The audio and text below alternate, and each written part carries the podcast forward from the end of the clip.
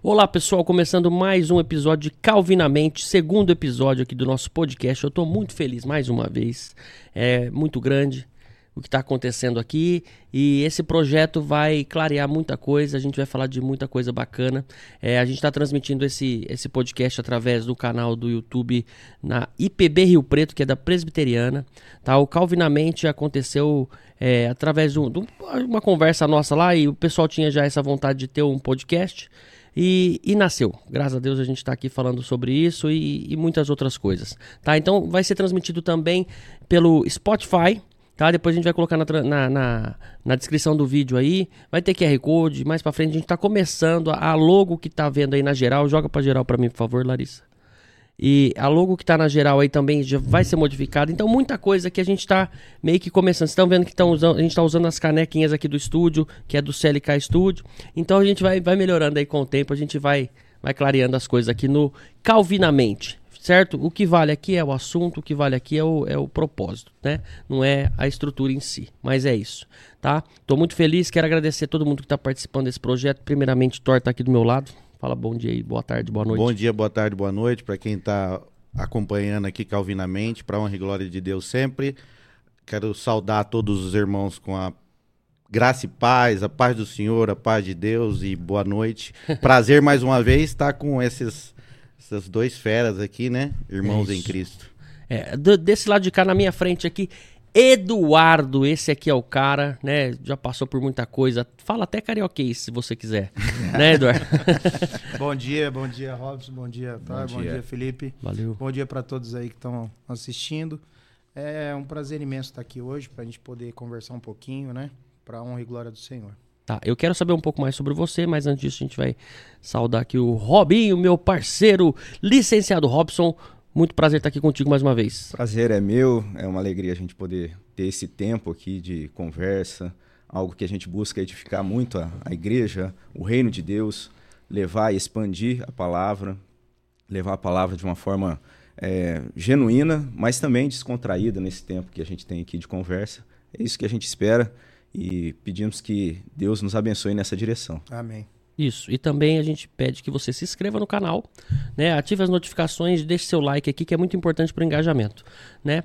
É, Eduardo tá aqui com a gente hoje. Semana passada a nossa formação foi aqui eu, Tori e Robinho. E hoje a gente tá aqui com o Eduardo nessa mesa que vai fazer parte desse projeto aqui, vai fazer acontecer. Eduardo passou por muita coisa, eu quero conhecer ele um pouco mais, quero que vocês conheçam, eu já sei um pouquinho, mas hoje ele vai soltar muita coisa legal aqui, falando da vida particular dele. Depois a gente vai falar de um assunto, continuando o que a gente falou no podcast passado, né? Exatamente. Sobre o livro. E, e aí vai entrar numa parte bem bacana, né, cara? Eu acho que. É, o livro Os Primeiros Passos do Discípulo, o Eduardo como professor também da classe que nós temos lá na nossa igreja, a classe dos novos membros, para os novos membros, é o material, conteúdo que a gente estuda ali, e tem muita coisa assim que talvez pareça simples, mas que dá muita bagagem, dá algo para a gente conversar de forma profunda, algo que traz muita edificação, inclusive para quem já até passou pela, por essa sala, é a oportunidade de rever esses conteúdos, a gente vai falar um pouco disso, mas... Vamos ouvir aí o o Eduardo, aquilo, a experiência dele, a vida dele. Acho Antes- que é importante a gente trazer isso pro pessoal. Antes de ouvir o Eduardo, eu quero pontuar aí que eu faço parte das- da classe de novos membros e, e assim, é, são coisas que a gente fala, que a gente faz, que a gente vê todo dia, a gente tá acostumado, mas na hora que você vê ali na classe, que você estuda, que você entende o porquê das coisas, faz toda a diferença. Então, eu, tô muito feliz de fazer parte dessa classe, tô quente aqui, né, falando disso, então vai ser bacana a gente discutir sobre isso e eu vou, vou dar minha opinião aqui, hein? Vocês se preparam aí que Esse A gente feedback vai é muito falar. importante, né? Pra É. gente que tá ali à, à frente, é bom a gente ouvir como é que tá sendo a experiência. Bacana demais. Legal. Eduardo, fala um pouquinho das suas credenciais. Eu sei que parece até um pouco arrogante eu falar dessa forma, mas é importante as pessoas também é, é, saber um pouco mais de você, por onde você passou, quem é Eduardo, como foi a for- formação de Eduardo. Fala pra Eduardo gente. Conceição. É Eduardo Conceição? É. é... Bom, não, tem muito, não tem nada de muito interessante ou relevante, né? Mas assim, Ó a modéstia eu, do homem. Eu sou um servo do Senhor, me converti lá em 2000 aproximadamente, né? Aí depois eu fui para um congresso em 2001, lá no Rio de Janeiro. eu tive uma experiência importante com Deus e depois em 2002 eu fiz vestibular para o seminário lá no Seminário do Sul, no Rio de Janeiro. E aí em 2003 eu comecei o seminário, me formei em 2000 e final de 2006 para 7, né? Peraí, você, é quatro anos ali, cinco, Quatro anos. quatro anos. Então, é, é isso, Dor. Pelo amor de Deus, não pula esse... E isso Quatro é anos interessante, uma- porque o pessoal às vezes nem sabia dessa tua da tua experiência de formação. É legal que o pessoal ouça que você tem essa, essa bagagem que É, eu, eu, eu fiz o curso e depois, é, quando eu saí de lá, eu, eu, eu vim para cá, né? Que eu fiz lá no Rio de Janeiro. E aí depois eu fiz a validação do curso pela Universidade Metodista. você foi morar no Rio de Janeiro. Morei primeiro. lá. Sa- Sabe que é uma dúvida minha? Na questão de teologia, até o Robson também é teólogo, né? Eu acho que o, o Thor começou, não? Ah, comecei. É. E, e essa parte de teologia, o curso em si ali, a faculdade, né? Uma faculdade, né? Sim. É, é- entra um pouco ao- o lado espiritual. Acho que é uma dúvida assim de, de pessoas leigas, assim como eu, que não, não sei como é que é. E é interessante porque tipo quando a gente fala em faculdade é bem técnico, né? E, e lá entra um pouco mais assim aflora a espiritualidade. Você sente assim o, o- nossa a gente está falando hoje aqui sobre essa parte da Bíblia e tal. E, e aí você se põe no lugar. Como é que é isso? Olha, o, o seminário que eu fiz é um seminário um pouco diferente, assim, porque ele, ele tem uma linha mais é, liberal, digamos assim. Então é diferente um pouco, né? E essa parte devocional ficou, fica uma coisa mais assim individual de cada um. Não é algo que é tratado em si nas matérias. São matérias só técnicas de cunho teológico mesmo. Tanto é que lá nós tínhamos é, pessoas de várias denominações, de- tinham até pessoas que iam lá só para estudar e não tinha vínculo com nenhuma igreja. Essa é a diferença, por exemplo, do seminário é, que eu passei, o da presbiteriana. Importante, é. Ah, o seminário da presbiteriana, é, o seminário que eu fiz, por exemplo, o seminário do Sul e outros seminários né, da nossa denominação, ela visa a formação de pastores. Então não é um curso de teologia. O, o nosso seminário ele forma em teologia, né, tem a formação em teologia, mas não é reconhecido pelo MEC, por exemplo. É um curso que visa a formação é, para pastores. É, por exemplo, a gente tem no Mackenzie o curso de teologia. E seria o curso de teologia, de certa forma, para quem quis, quisesse ali fazer um curso voltado para talvez dar aula ou aprender realmente a respeito da teologia, simplesmente pode fazer um curso, independente dele ser é, cristão, da presbiteriana, de outra denominação, enfim, isso é, existe lá na, no Mackenzie, assim como em outras instituições. Agora, para quem é visa ser um pastor da presbiteriana, a, a- como acontece isso? Isso é feito via o seminário da presbiteriana da denominação. Lá tem essa parte devocional, né? Isso sim, existe ali todo esse cuidado, uma acompanhamento, participação de culto. E é um dos prédios mais lindos que eu já vi na vida. É, É. o seminário Onde do- fica de Campinas. em Campinas? Se o pessoal quiser Campinas. procurar e dar um Google aí, É, que é a é, coisa mais linda. É Ainda do- não é- conheço pessoalmente, mas quero ir lá urgente. Urgentemente. Calvinamente. É, é... Ó, quinta série. é... Mas é do Brasil todo. Presbiteriano do Brasil todo passa por Campinas. Não, a gente tem o- Regiões. os mais antigos é o Seminário do Sul, que fica em Campinas, porque era ali na, na, na região mais ao sul do país, e o Seminário do Norte, que fica em Recife. Esses são os dois mais antigos. Aí hoje a gente tem seminário, o JMC em São Paulo, tem o seminário eh, no Rio de Janeiro, seminário de Goiânia, seminário Nossa, é. Brasil Central, é o de Goiânia, acho que, se eu não me engano, de Belo Horizonte também, que é, é, é grande.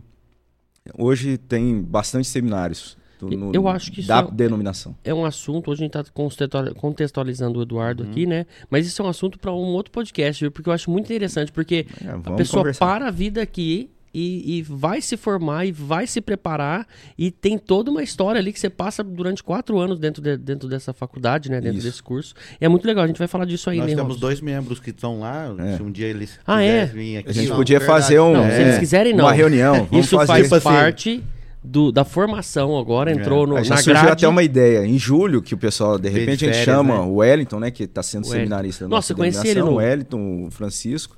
E aí eles falarem como é que É, está sendo a experiência legal. lá. Vai E- ter muita coisa. Voltando à questão do seminário, inclusive foi lá no seminário que eu conheci minha esposa. Eu ia perguntar isso.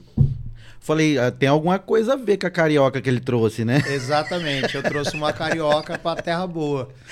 Ela, a minha esposa, ela é musicista, né? Ela tem uma, uma estrada boa aí E ela tem música. bagagem, então, de formação teológica. Não, então lá no seminário do Sul nós tínhamos é, tem alguns O cursos. do seu também é do Sul? É, o nome era do Sul, agora é, É. semina- é- é- antes era Seminário Teológico Batista do Sul do Brasil. Ah, tá.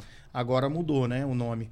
E, é, e tem o curso lá de música sacra Uhum. e tinha o curso de educação religiosa. Ela fazia música sacra. Ela, na verdade, ela, ela vem de 10 anos de conservatório, aí ela foi pro seminário, fez o curso de música sacra, mais quatro anos. Depois ela, ela fez o mestrado em música e depois ela fez o curso Vila Lobos. Caramba, ela É. tinha que estar aqui com a gente. Ela é, é, a música é uma coisa que ela nasceu.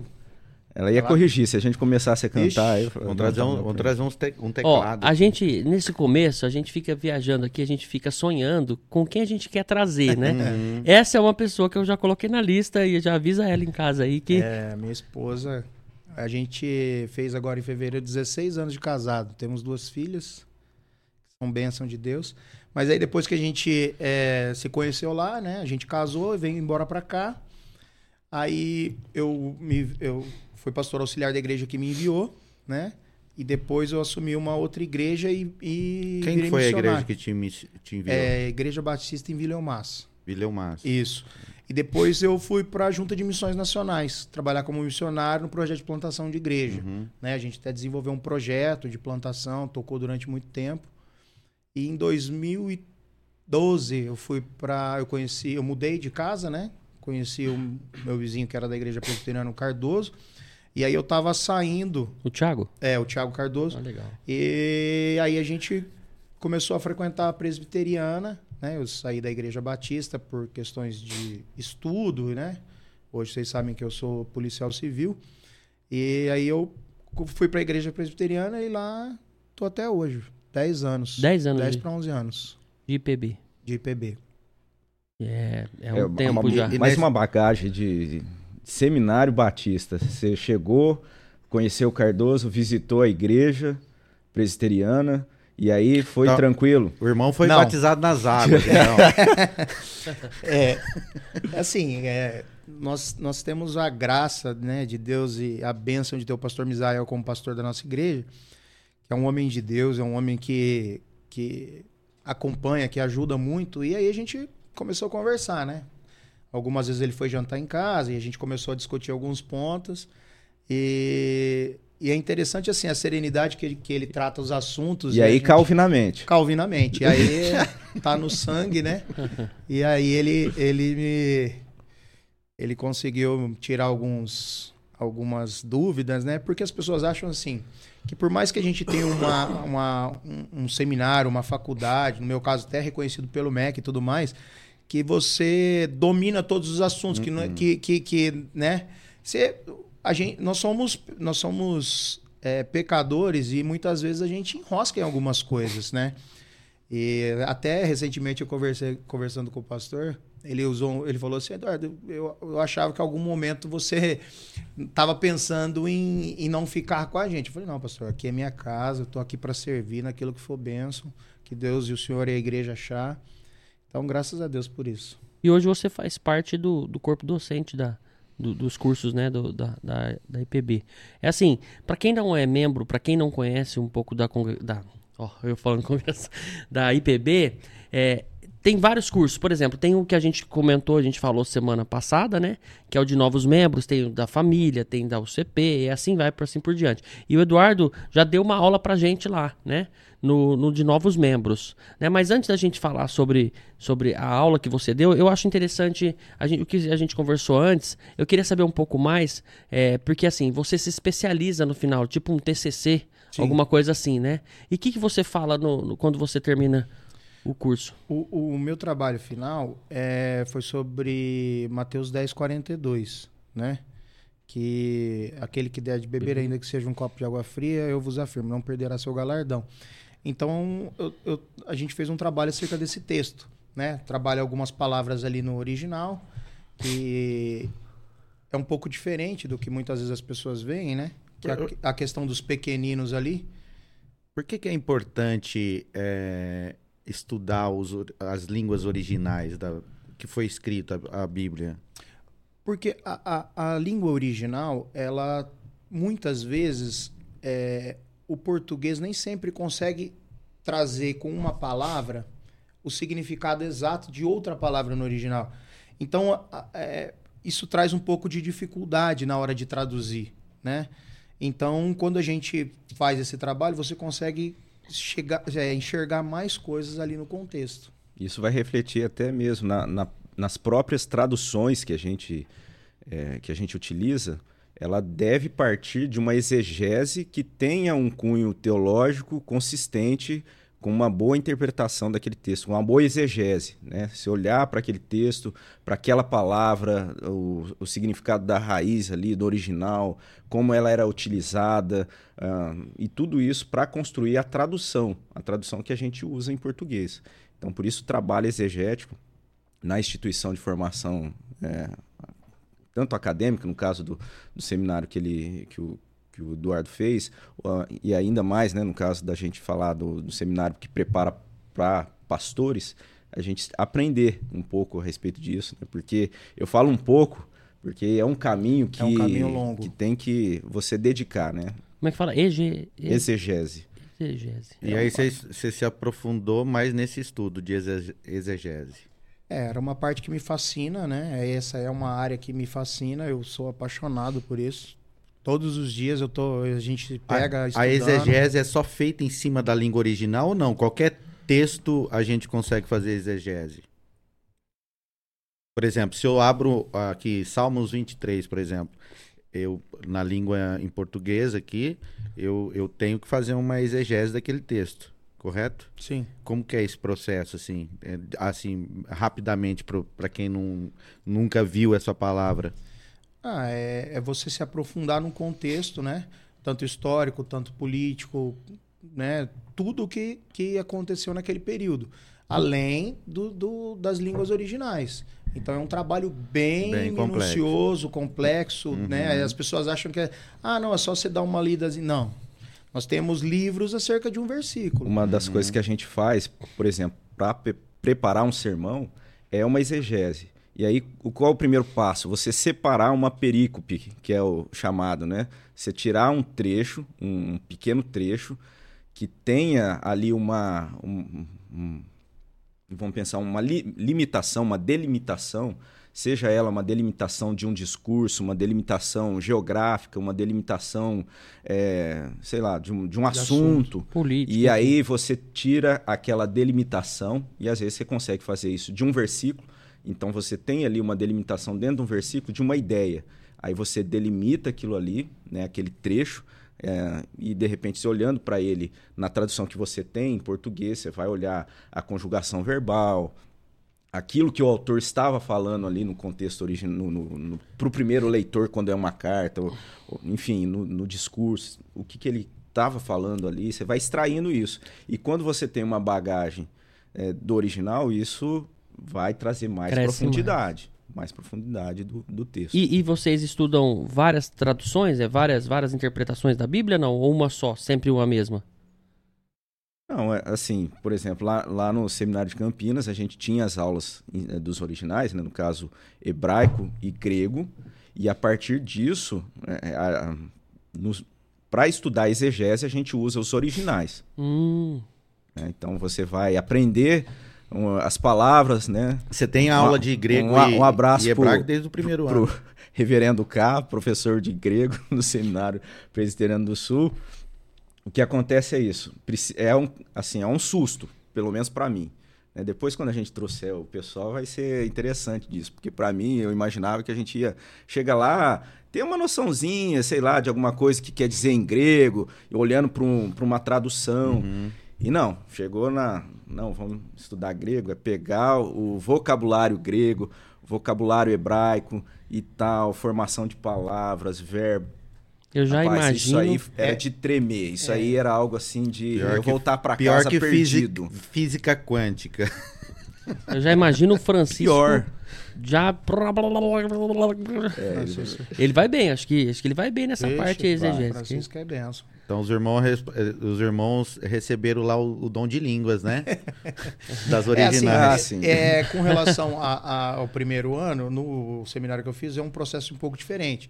O primeiro ano eu trabalho mais com uma desconstrução de dogmas e tudo mais, para depois, no segundo ano, começar a te dar a bagagem para você, então, ir construindo, você ter condições, então, de construir uma questão teológica, né, uma, mais propriedade, fazer as leituras e as interpretações. Maravilha. Então Mara- quando, então quando se quando se monta um sermão, a gente mais um motivo para a gente prestar muita atenção, né? Porque foi um trabalho ali árduo, né? Em cima da, do, do texto, né? Pelo Né? menos deveria ser, né? É. Deveria Eu, ser. eu digo É, pela que- nossa denominação, né? Sempre é muito Sim.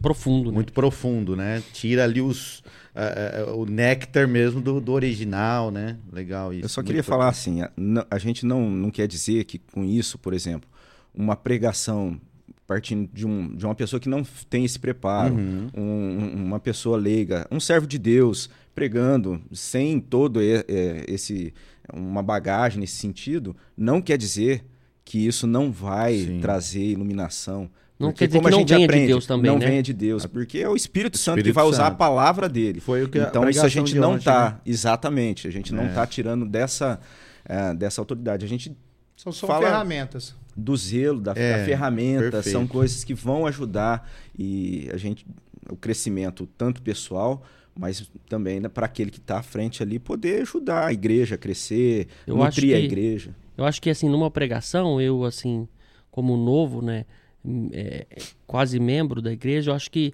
numa pregação é importante muito, assim, quem está pregando, independente se é um pastor que tem uma formação de pastor ou até um membro da igreja, alguém que seja ali do presbítero pregando, é, é importante tirar, é, assim, dentro desse contexto, é, a interpretação daquela pessoa, né? É, assim, eu vejo, por exemplo, o, o licenciado ou o pastor pregando, a gente entende que ele está indo um pouco mais profundo e não tanto no sentimento. É mais na lógica ali, né? Mais na, na, na- baseado na Bíblia mesmo, então uma interpretação mais pura, né? Eu vejo dessa forma e eu consigo, acho que às vezes eu consigo entender dessa forma e é mais fácil entender. É Depende igre- muito, né? A nossa igreja, graças a Deus, é uma igreja Eu, eu bíblica, me né? embananei, não? É uma igreja bíblica, então as pessoas, as pessoas que ali estão, elas têm esse comprometimento com a graça de Deus de serem bíblicos, né? Então, É que, é que na verdade. Mas no- você entendeu o que eu... é, é que eu gente, acho que eu entendi o que o Felipe perguntou no sentido assim, não, é, não seria levando em conta tanto a exegese, mas a questão do, da, da pregação expositiva. Exato. Então, você É. Olha olhar para o texto, né? Aí você vai olhar ali o que o texto está dizendo naquele contexto e tal. E isso é algo que é trazido, que é um passo à frente, eu entendo, da exegese. A exegese é algo que você está preparando ali é, na hora de é, articular, na hora de, de olhar para o texto e estudar mesmo. E não na hora de expor, né? Você acaba não expondo. Às vezes, quando é algo relevante, você traz ali uma palavra, né? Ó, essa palavra lá no grego, né? Tem essa ideia. Olha como é que isso vai ajudar, né? Para exposição do texto. Até aquela. Então a gente não corre o risco, a gente tem que tomar cuidado às vezes não correr no risco, Uhum. né, Eduardo? Talvez vai falar alguma coisa e a gente quer, fica tão impressionado lá com, com o original, é. aí você fica falando do Sim. grego, daquilo, olha aquilo né? que fala. É, tem- tem- é, é, eu acho que na, na pregação expositiva tem a última, tem a parte final, né? Que é a aplicação, né? E a aplicação é mais. se torna mais. Outro ponto também. menos é, burocrático. Aí é a coisa. Que, que tudo aquilo que foi estudado, para que, que serve para nós, né? É, e isso aí também traz um pouco, até uma referência, até quero saber o nome, não lembro se eu te perguntei, se me falou, mas você vai falar agora. É, da pessoa, é, por exemplo, na hora de uma oração, a gente percebe isso na hora de uma oração. Se é um pastor, se é algum presbítero que vai fazer uma oração ali no começo de um culto ou na finalização de uma palavra, a gente sente que se é uma pessoa que já tem uma formação ou já está há muito tempo, a experiência ali conta muito que ela é muito prática e ela é muito direta na oração, né? Diferente, assim, não sei, pela experiência dessa pessoa que eu vi, me tocou de uma forma aquela oração que eu não esqueci. Que eu falei, meu Deus, Nossa, eu precisava de escutar essa oração. Eu fiquei emocionado na hora e falei: quem é esse Ro- o- o- Thor? né? Quem é esse? A gente precisa saber um pouco mais dele. Inclusive, aqui até quero trazer ele aqui, né? Quero, como é que ele chama? Moisés. Moisés. Conhece? Moisés Prisco, presbítero. Então, eu ia fazer uma surpresa pro final, Ah, mas meu ele Deus. tá convidado. Ele tá? E, e assim, Glória. se Ó, tudo o der Eduardo fez certo, assim, ó. até a gente tava orando por ele, pela, pela esposa dele, né, Dona Marinês também. Ontem eles estiveram na igreja, né, no último domingo, e, e agora a gente já fez o convite formal. É. Se tudo correr bem, o próximo episódio vai ser com, Não, com eu não ele. acredito. Tá vendo? Olha a guia. Você tá, vendo? guiado, meu irmão. É Deus que tem esses propósitos, né? Tá E- vendo? A gente e- com- E, e olha, a gente não combinou isso, né? Eu não tinha te falado, mas me tocou de uma forma a oração naquele dia E exatamente. não sei se foi impressão minha, mas você emocionou na hora que você tava falando aqui agora. Sim. Assim, não sei se a câmera captou. Ele é, Sim, uma, é. ele é uma benção. É, Ele e, vai falar a respeito da igreja, da história da igreja. Isso. Tem muita coisa. é, e eu ele, assim, Ele é o tipo de cara assim, que você vai falar algo que acontece hoje, que É tá acontecendo, ele vai falar assim, ó, no ano de tal ano, a é, gente teve uma é passagem assim e tal. é tal. experiência, Não, né? ele é... Vamos deixar pro pessoal Pra ele, né? essa E, expectativa. e- aí. e- e eu, eu acredito assim também que o, o, o pastor, o presbítero, quanto mais caminhada ele tem, quanto mais é, é, esfolada que ele leva, né, mais ele fica é, é, sentimental ali no, na, na questão mais tem mais tato, né? É. Nesse, nesse dia aí, essa oração, eu tava fazendo parte do coral, né, Thor? E eu tava do lado do Thor ali. Eu falei, eu não vou falar nada, quer ver? É. É login. Mas, quando eu tenho é, um, um pouquinho de TDAH, e, e, e aí, quando você tem, você tem isso aí, você não consegue prestar atenção em muita coisa. Você, tipo, você presta atenção aqui, mas logo você esquece. Ou se não te, te, te chamou atenção, você não, não, não quer saber. E depois você é cobrado lá na frente. Mas nesse caso específico, Deus usou ele de uma forma ali que eu não esqueço essa oração e eu não vou reproduzir aqui agora, mas, mas foi muito importante para mim naquele dia. Mas voltando aqui no nosso Calvinamente, isso aqui tá maravilhoso. E agora a gente vai entrar num assunto que, que a gente tá- tinha falado semana passada. E a gente vai dar uma continuidade, né? Dando um contexto pro pessoal aí que tá acompanhando o nosso canal. É, a gente vai falar sobre o livro de novos membros, né? O- é, uma, é uma revista, né? Uma revista que faz parte do curso e a gente vai acompanhando nela o curso e vai fazendo as atividades. E, e tem, tem algumas é, citações de livros, né? Tem bastante coisa. Calvino faz parte desse, desse, dessa revista, tenho certeza. É, a, a ideia é assim, trazer esse conteúdo, ele, ele conseguir abordar de forma genuína uma perspectiva é, reformada. né? A gente, quando a gente fala uma perspectiva reformada, é embasado naquele, nesse reformador né, que, que, que muito contribuiu, é, João Calvino, mas o, o conteúdo em si, ele é um conteúdo introdutório na nossa igreja, ele foi elaborado pelo pastor Misael, né, reverendo Isso. Misael. Ele, vendo essa necessidade de trazer um material que poderia ajudar a caminhada, trazer uma, algo consistente né, para aquela pessoa que está chegando à igreja, pessoa que talvez se converteu né, ali recentemente, precisa conhecer um pouco mais. Ele faz essa abordagem eh, de uma forma consistente e a nossa igreja, né, a Igreja Presbiteriana de São José do Rio Preto, ela utiliza desse material. Ele utiliza para aquela pessoa que está chegando de outra igreja, outra denominação, precisa conhecer um pouco mais a respeito da doutrina. Então, Nós o caminho é os mostramos. primeiros passos. Nós mostramos. é, Esse meu aqui tá feito, tá Não, todo não, não, rabiscado. só a capa.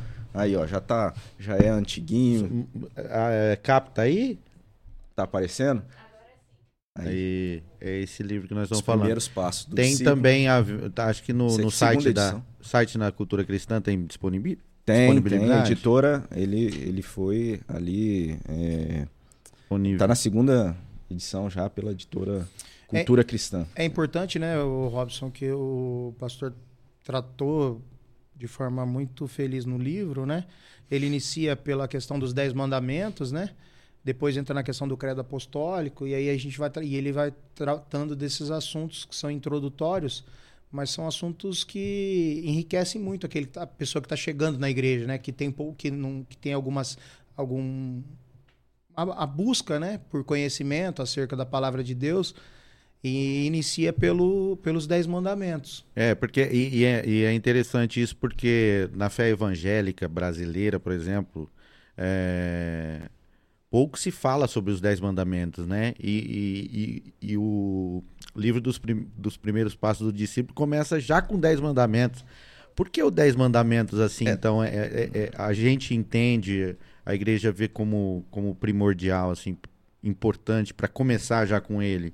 Na, na, segunda confissão helvética, né, um material, um conteúdo ali né, da reforma protestante, ela vai, ele vai trazer, acho que a gente até comentou né, a respeito dessa importância que é destacada ali no surgimento. Tanto você falou, né, ah, hoje se fala não se fala tanto dez uhum. mandamentos, enfim, mas quando a gente olha para esse exercício de, é, de, de crescimento, de caminhada, olha o que essa confissão vai dizer. Né? Ah, é até uma citação que a gente encontra aqui no livro. Ó, por isso, os pastores da, das igrejas agem de maneira a mais sábia quando, desde cedo e com cuidado, catequizam a juventude, transmitindo-lhe os rudimentos da nossa religião com a explicação dos Dez Mandamentos, do Credo Apostólico, da oração dominical e da doutrina dos sacramentos. Então, a gente vê que a base, quando a gente olha para um, uh, para o ensino reformado, de fato, ela valoriza esse, eh, essa caminhada partindo né, é, apontando ali para os Dez Mandamentos. E eu, a outra citação que a gente fez também no outro episódio foi de Martim Lutero, né, que dizia: qualquer pessoa que conhece os Dez Mandamentos conhece perfeitamente as Escrituras. Porque os Dez Mandamentos, de certa forma, estão ali. É, é um conjunto, né, de forma sistemática, de, de, muito ensino que a gente tem em toda a palavra de Deus, é, toda a Escritura. E, e é porque, assim, eu estou falando isso pela, pela experiência que tive em outros, em outros meios, né? Porque aí fala assim, é, não, mas o Dez Mandamentos é na época, época da, da lei. lei. E nós estamos na época da graça. E eles é, acham que a graça começa só é, ali. Porque nas ideias deles, é, muitas pessoas, algumas pessoas acreditam que, na verdade, Jesus revogou. Mas, na verdade, Jesus cumpriu a lei. Né? Então a lei não deixa de ter valor por conta da, da, da, da, vinda de Jesus, né? E existe aquela confusão também da questão da lei cerimonial, a Sim. lei política lá do, é, de foi... Israel, do Isso. Estado de Israel, né? Que foi ali estabelecido para um bom andamento do povo de Deus ali do Antigo Testamento com a questão dos Dez Mandamentos, que é a lei moral, que é vigente, Isso. é uma uhum. lei que dá direção é, para o povo de Deus e que não deixa de ser graça. Né? Até eu vou ler aqui o, o início lá do capítulo 20 de Êxodo. Então falou Deus todas essas palavras: Eu sou o Senhor teu Deus que te tirei da terra do Egito, da casa de servidão. Então Deus está apontando aqui que ele agiu de forma graciosa, tirando o povo da terra do Egito, da casa de servidão. Então a gente vê esse aspecto da ação graciosa de Deus para com um povo que ele chama, que ele escolhe para si. Então ele age de forma a libertar esse povo. E aí a gente tem a sequência dos Dez Mandamentos, que vão ser ali apontamentos ou um cuidado de Deus para que o povo desfrute dessa comunhão, né? Desse, é, dessa presença. Eu sou o Senhor teu Deus, esse Deus é. pessoal que está se relacionando. E é interessante que assim o pastor no livro ele faz uma divisão, né? O primeiro, o segundo, o terceiro e quarto mandamentos são é, os deveres para com Deus né? E aí o quinto, sexto, sétimo, oitavo, nono e o décimo são deveres para com o próximo. É muito interessante essa divisão, né? E a gente pode ver isso nos, nos versículos. Então, então os dez mandamentos, ele é, é, é aí vocês diferem isso se houver diferença. Os dez mandamentos, então, ele é judaico e é cristão? Ou diferencia a parte exegética desse, da leitura dos dez mandamentos no judaísmo e no cristianismo? A forma correta da gente entender é que o povo genuinamente judeu, o povo de Deus do passado, é, é a igreja de Deus. Uhum.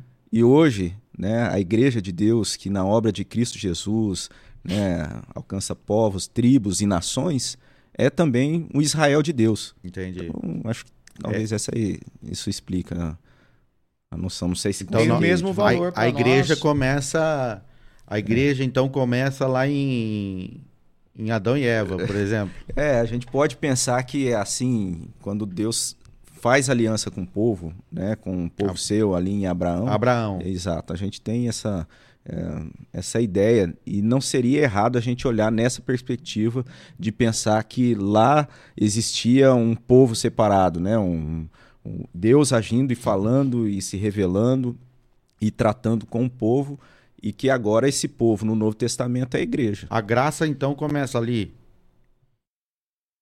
em Abraão já? Que a gente entende Porque, pelo, pela diferença de que fazem entre entre uh, Antigo Testamento e Novo Testamento. Tô falando a, o como o leigo enxerga, uhum. tá?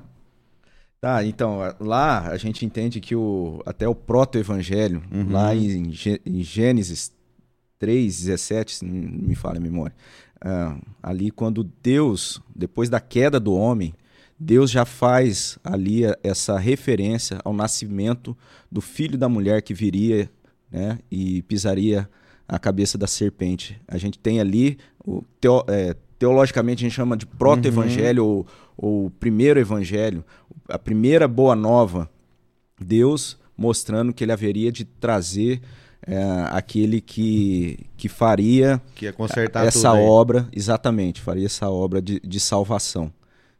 Então a graça de Deus, a misericórdia de Deus, ela é, é excede né, a essa esse contexto que às quando, vezes a gente limita. Quando eu entendi isso, rapaz, é, é, existe vários vários pontos assim que mudou muito a, a, minha minha visão e a minha crença, a minha fé, mas um dos pontos é isso de não, dessa diferença que não que o Senhor operou a graça e já veio com a, com a, com a solução do nosso pecado desde, desde lá do Jardim é, do Os Éden. propósitos de Deus desde a criação é interessante e é o que nos fascina, né? Que vem modelando a gente cada dia. E aí no, no, no nos Dez Mandamentos a gente começa com o que ali, Eduardo? Então, ali tem a introdução que o Robson falou, né? Que uhum. Deus se apresenta como um Deus pessoal. E depois ele começa com o primeiro mandamento. O que, que terá... é, o, o que, que é Deus pessoal? Um Deus que, que trabalha individualmente né? né? Lá ele fala assim, o Robson acabou de ler a introdução, né? Então falou Deus a todas essas palavras. Eu sou o Senhor teu Deus, que te tirei da terra do Egito, da casa de servidão. Do Deus trabalhando a questão do povo dele, né?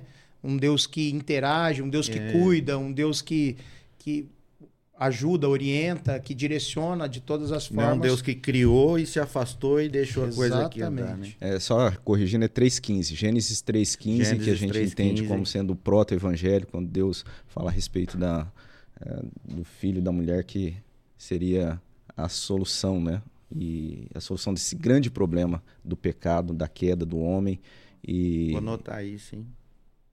É, é algo que realmente a gente tem a graça de Deus, a bondade de Deus sendo manifestada na, na palavra, toda a palavra de Deus, né? aí ele criação. Vem, né? Ele vem com a questão da divisão, né, dos deveres para com Deus, e aí ele fala, não terá outros deuses além de mim, né? Que é algo que tem se perpetuado até hoje, né, como um mandamento.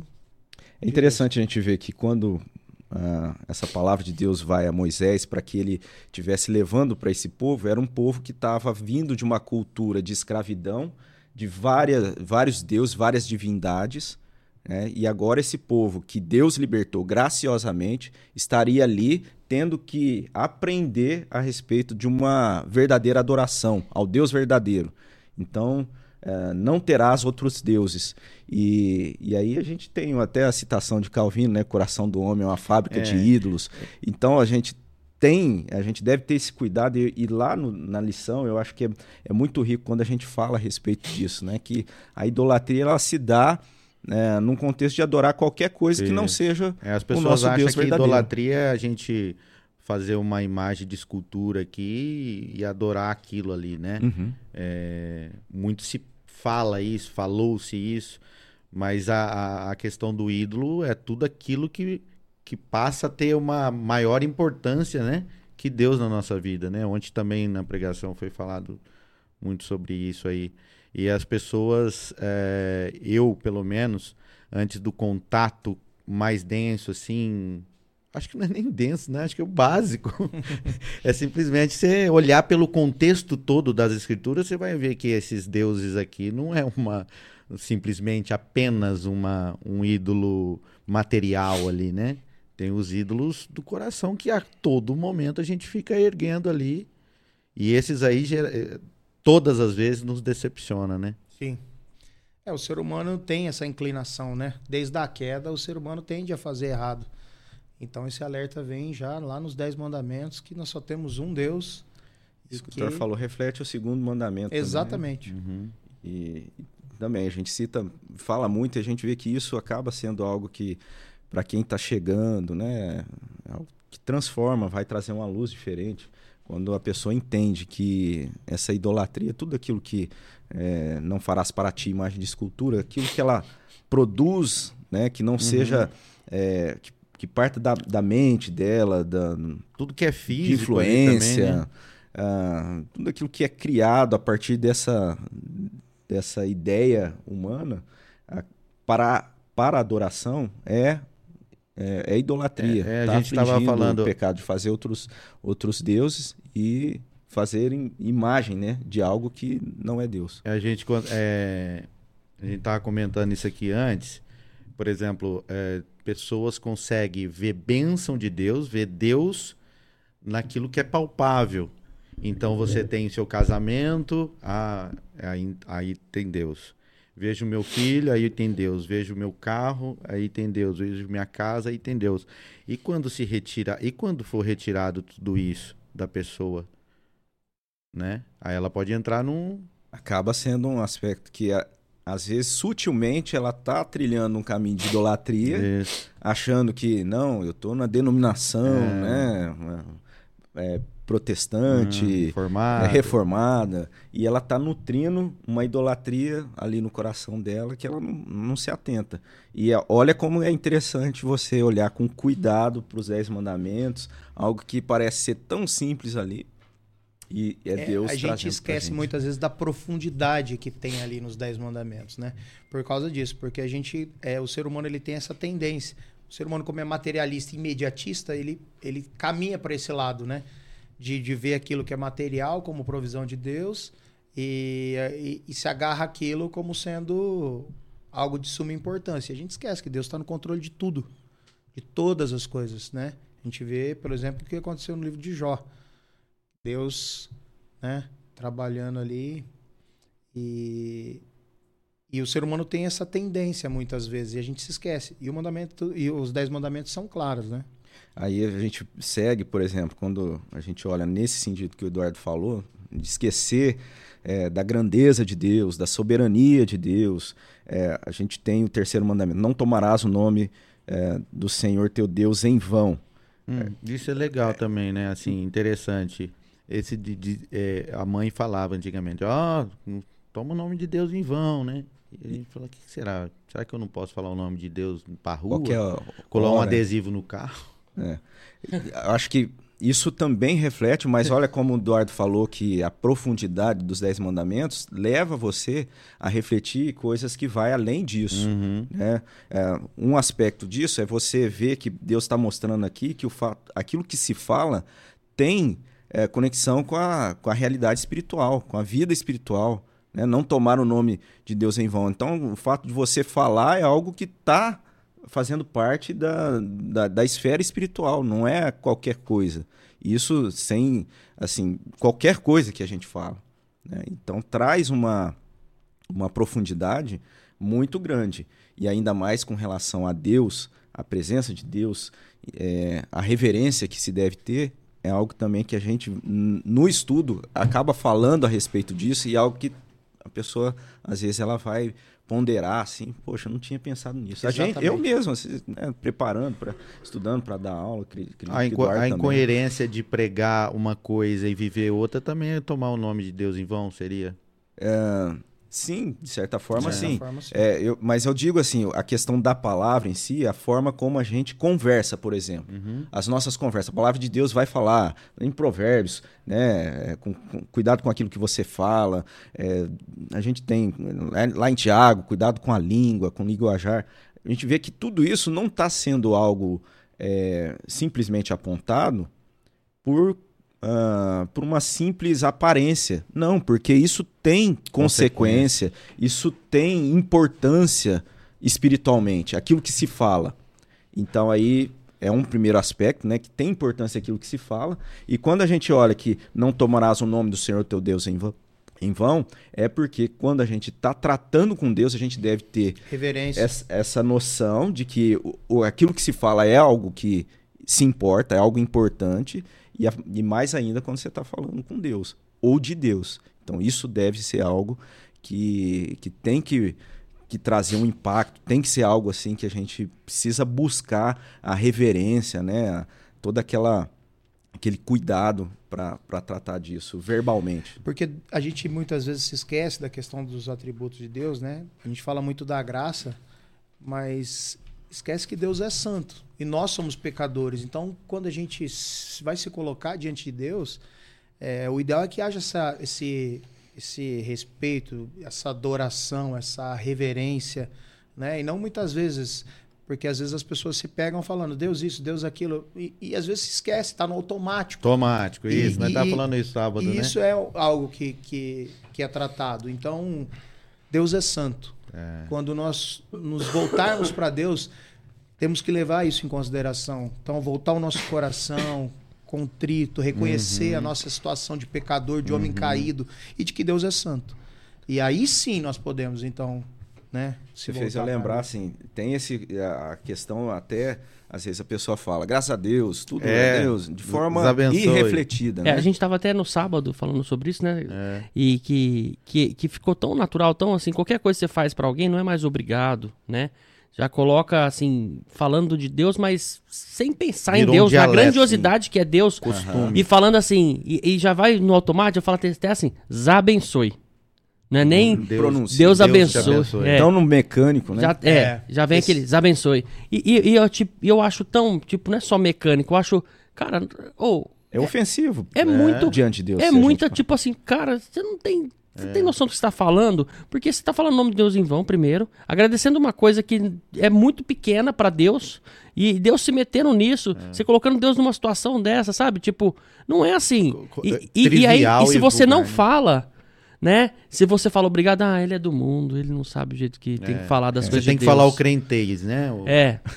É, isso é outra questão, né? Os que, jargões, então, acho assim, que vocês nem, nem fizeram parte disso, não sentiram isso na pele, mas porque a gente vem de uma. Eu, será? até o Thor. Será? Não sei. Não sabemos. É, eu não sei também, mas de uma alta denominação e que era desse jeito, sabe? Deus abençoe. Tudo é Deus abençoe, Deus abençoe. Tá, tá ótimo, Deus abençoe, que Deus abençoe, mas o que, que é o Deus abençoe? Como que é colocado isso? Quando você fala isso, você pensa no quê?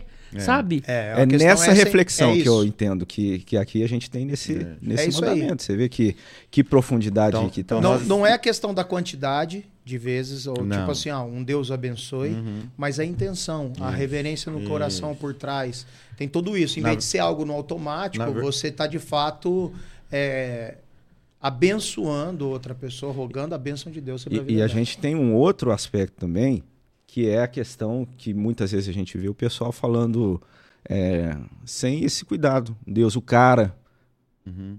tratando Deus dessa forma. É. Né? Ah, então, assim, infelizmente, é algo que a gente, é, nesse mandamento, a gente consegue extrair muita coisa, a gente pensa muita coisa que vai além simplesmente daquela instrução que ouvia, né? Como você uhum. comentou é. da mãe, falar, não fala. É, cabe também né, não falar Deus sem é, reflexão, mas isso vai muito além, isso vai lá no coração. Se a gente for honesto, olhar para isso que está sendo trazido, é algo profundo. É, a, a, a questão de, da santidade de Deus tem que ser levada em consideração a todo momento. Né? Quando a gente vê a oração Pai Nosso, né? Pai Nosso que estás no céu, santificado, santificado seja o teu nome. Então, assim, nome de Deus é santo. Deus é. E essa questão do falando de nome de Deus, é por isso é, os judeus têm um, têm uma, um certo é, respeito. Não sei se isso também ficou mecânico para eles, né? Mas é, o nome próprio de Deus eles não falavam quase, né? Uhum. Impronunciável. Impronunciável. É, até, assim, existia todo um movimento, os copistas, aqueles que escreviam a a- a- as escrituras, né, que não é- na época não havia impressão, a, a pessoa ela tinha que parar quando chegava ali na Iavé, né, na- nessa, No eh, tetragrama. nessa, nessa, nessa construção de palavras ali impronunciável, que a- alguns arriscam a tradução dessa forma, Iavé, talvez, eh, seria uma possibilidade. Mas o que acontece? O copista parava, ele ia se banhar, né, para mostrar ali, demonstrar, e depois ele, ele escrevia. Você vê o tanto. Qual era, tanto era Tamanha o cuidado, reverência. A importância disso. É, é, o Thor falou, né, mas isso acabou virando mecânico. É, Não, talvez... eu, eu não sei. É, Eu não, você falou, Eu- talvez mecânico.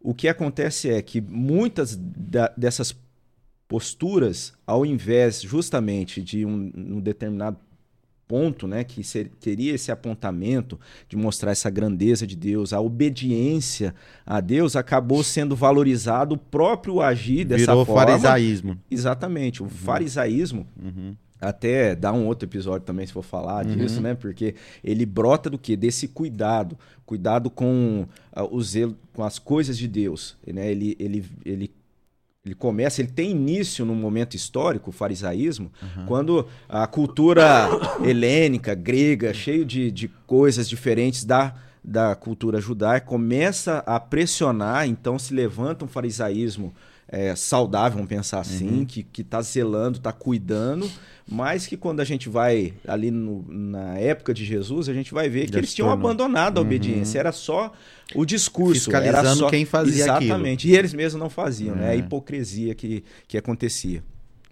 É, porque na nossa, nas traduções, é, onde está por Deus, né? É, existe várias outra, outras denominações, a não ser, sem ser o nome Yahvé, né? Tem é, Jeová, El. Shaddai, Elohim, essas coisas traduzido por Deus, né? Não, é, esses são Não, textos eu- que O que, que, eu, que, que que eu quero dizer? Como o, o povo antigamente, no Antigo Testamento, antes de se tornar um farisaísmo, respeitava, Sim. Ver- reverenciava o nome de Deus, não Sim. se falava de qualquer forma. É isso que eu, eu não quero falar. Ah, sim, entendi. Não quero falar do nome, Cê- tá? cê- Você fala que ao se referenciar a Deus, eles Isso. usavam essas, é, essas denominações que são Isso. também, né? Os Perfeito. nomes que, que ali Deus, Deus Uhum. é, é El Shaddai, é, Elohim, enfim. Isso. Exatamente. Tudo demonstrando o zelo. O que a, que a gente traz para o contexto de hoje é aquilo que eu estava te falando.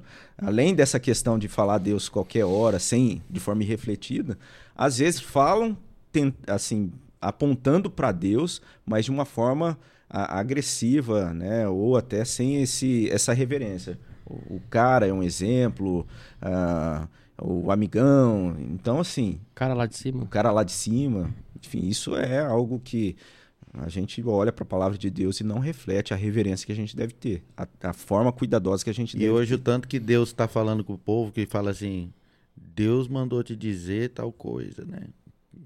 É. Vamos, vamos ter cuidado com isso, meus irmãos. Não, isso é muito mais sério do que, do que qualquer coisa que a gente já, já falou aqui. Tem a parte de reverência que. Olha, a gente né? já foi pro terci- no terceiro mandamento, e aí, talvez até puxando o gancho pro quarto mandamento, que também, olha como a profundidade, né? E como é trocado, talvez, até nesse, ah, nessa disposição mais farisaica, no sentido negativo, de se trocar aquilo que está sendo mostrado para o benefício do povo, é trocado simplesmente pelo ritual, pela ação é, mecânica, que é o, o quarto mandamento, É. né? Que Lembra-te do dia do sábado para o santificar. Seis dias trabalhará e farás toda a sua obra, mas o sétimo dia é o sábado do Senhor teu Deus. Não farás nenhum trabalho, nem tu, nem o teu animal, nem o, nem o forasteiro das tuas portas para dentro, porque neles há. Porque em seis dias fez o Senhor os céus e a terra, o mar e tudo que neles há. E o sétimo mandamento, o sétimo dia descansou. Por isso o Senhor abençoou o dia do sábado e o santificou. Então, até eu acredito que o Du deve ter passado, Eduardo, né, deve ter passado também essa experiência na classe, que por conta talvez de um senso comum, né, ou às vezes costumes de algumas denominações assim que olham para esse texto e interpretam simplesmente o sabá, que é a palavra ali, né, o, Arrisca, que né? quer O dizer descanso, descanso, né? como o dia da semana. E Uhum. não é. Né? O sabá é um descanso, um dia do descanso. E como isso reflete de maneira prática a pessoa entender é, essa, essa ideia. E esse descanso apontando justamente para um desfrute em Deus, um deleite em Deus, um dia para que ah, o indivíduo voltasse né, das suas atividades, das suas atividades comuns para Deus. E não assim, rigorosamente, vamos pensar assim, o dia da semana. Não é isso que, é que está sábado, né? sendo, sendo falado. Não estava sendo falado ali é, o, o dia da semana especificamente. É se- que, é que a palavra descanso, que no caso sabá, se tornou o nome do, do, do dia da semana. É ao contrário, né? Não que o dia da semana se tornou. Era obrigatório naquele dia da semana. É, o dia não quer dizer sétimo, né? É. Vamos pensar assim.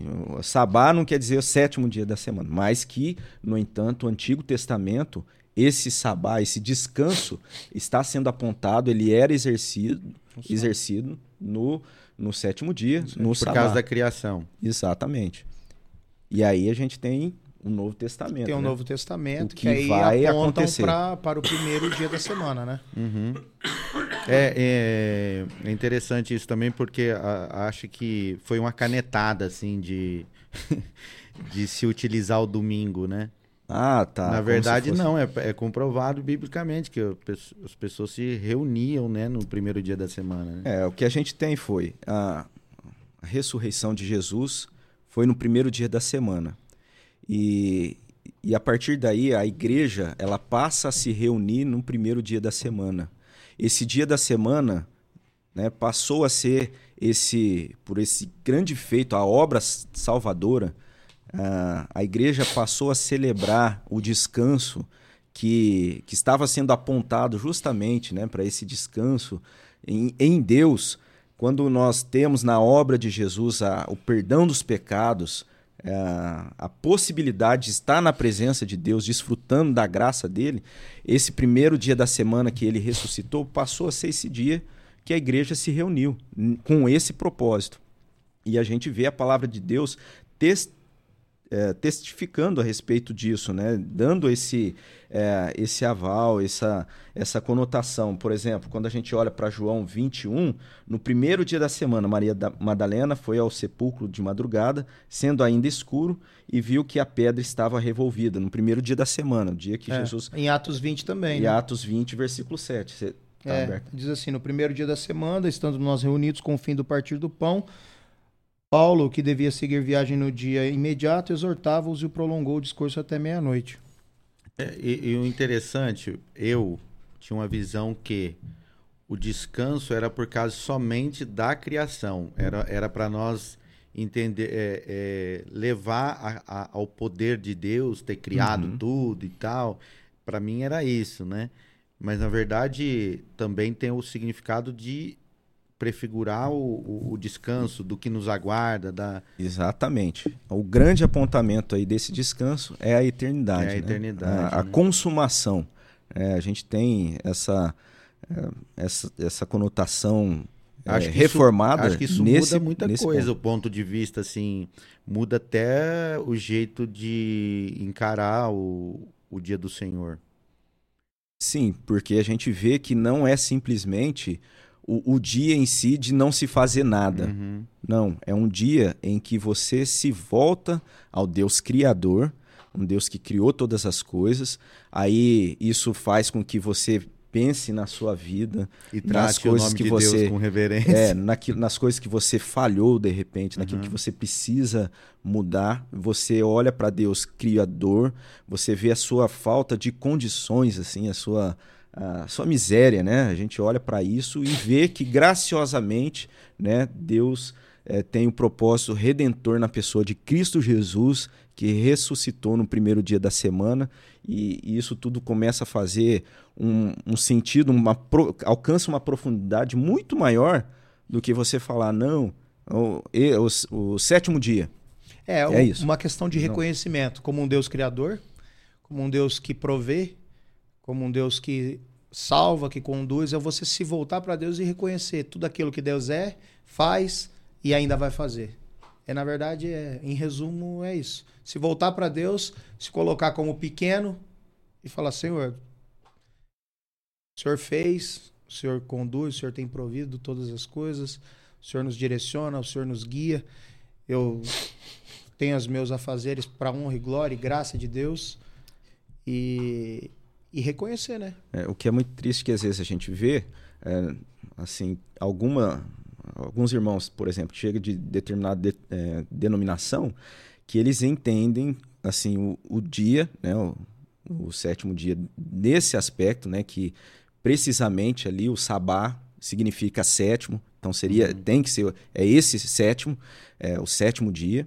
E a partir disso, não somente esse entendimento, mas ele, o que eles nutrem também é a questão de que esse sétimo dia, o fato de você separar o sétimo dia dos demais, acaba sendo, tendo um aspecto redentivo. Redentivo. né? Então, não, como se a obra de Cristo não fosse completa. Então, a obra de- existe a obra de Cristo, mas existe esse passo do, ah, Do homem. do, homem, do sétimo né, desse dia. Então, você tem duas, dois aspectos equivocados aí. Uma, que o, o, sé- o sabá não é não, necessário, não quer dizer sétimo. Ah, e tanto é que no Novo Testamento a gente tem a palavra de Deus apontando que a igreja passou a guardar, a utilizar, a viver o descanso no primeiro dia da semana por conta da obra de Cristo. E que Tinha não outra- é o dia que vai fazer, né? Tanto é que você tem algumas atividades, por exemplo, um médico, é, um plantão, ele está ali trabalhando, é, ele vai ter um outro dia para fazer isso, é, e não rigorosamente haja necessidade de ser é, esse dia, o domingo, né? o dia do descanso, o dia de se deleitar. É, muito embora a igreja ela assume o, o domingo como esse dia do Senhor. É, isso é muito claro na palavra de Deus, mas não, é, não tem esse aspecto redentivo, né? E é porque a obra de Cristo ela é completa. É um, é um, é um sempre é, lev- é levando para o memorial também, né? Acaba, acaba sendo também, porque como é um, um, um dia de você se deleitar em Deus, você se deleita, eh, se deleita em Deus. né? esse termo deleitar é, é- ali vem dos puritanos, né? Que tinham muito essa, essa ideia de você se retirar, buscar Deus no sentido de, ah, de aproveitar mesmo o momento com Deus. E talvez isso, dentro do ativismo moderno nosso, às vezes a gente perde de vista. Mas o, o, o passo é você se, se deleitar em Deus, você olhar para a obra dele na história, obra- olhar para a obra dele na sua vida, olhar para a obra dele no seu contexto, olhar na esperança da vida eterna que tem esse apontamento do descanso, né? Até a narrativa bíblica, eh, de maneira reformada, ela é olhada o quê? A partir dessa, eh, desse plano, né? De Deus como criador, Deus soberano criador, o homem, então, ele cai, Deus graciosamente enviou Cristo, Je- eh, Jesus, como o redentor. Então a gente tem a redenção e tem a consumação. Então essa a palavra de Deus, a Bíblia, ela, ela segue essa essa Cronograma. é, esse, Cronologia. esse, esse- essa cronologia ou essa sequência, né? A criação, a queda, redenção e consumação. E quando a gente eh, no caso, se dele- deleita em Deus, a gente olha para tudo isso que Deus faz, para tudo aquilo que Deus faz, aquilo que Ele promete na Sua palavra. E, e- e esses mandamentos, por exemplo, de que foi dividido aí no, no livro que o pessoal estuda na igreja, é, esses quatro primeiros aí sobre Deus, isso é, tem um aspecto de benefício também para o homem, De forma prática, de você... forma para isso. Sem dúvida. Porque isso reflete na nossa relação, nos nossos deveres para com Deus, né? Porque muitas vezes a gente, as pessoas buscam a Deus só pela questão das bênçãos e a gente esquece dos nossos deveres. Então ali é questão de, de buscar Deus com reverência, de não ter, né, é, a questão de, de, de idolatria e toda essa, essa questão de reverência mesmo diante de Deus, do homem para com Deus, para para você se achegar diante de Deus, né? Do apontamento, Do de apontamento. conhecer a santidade de Deus. É. Né? Se Deus está apontando essas coisas, ele está se revelando como esse Deus santo. De- deixa eu só eu colocar aqui uma coisa que eu acho que é muito benéfico.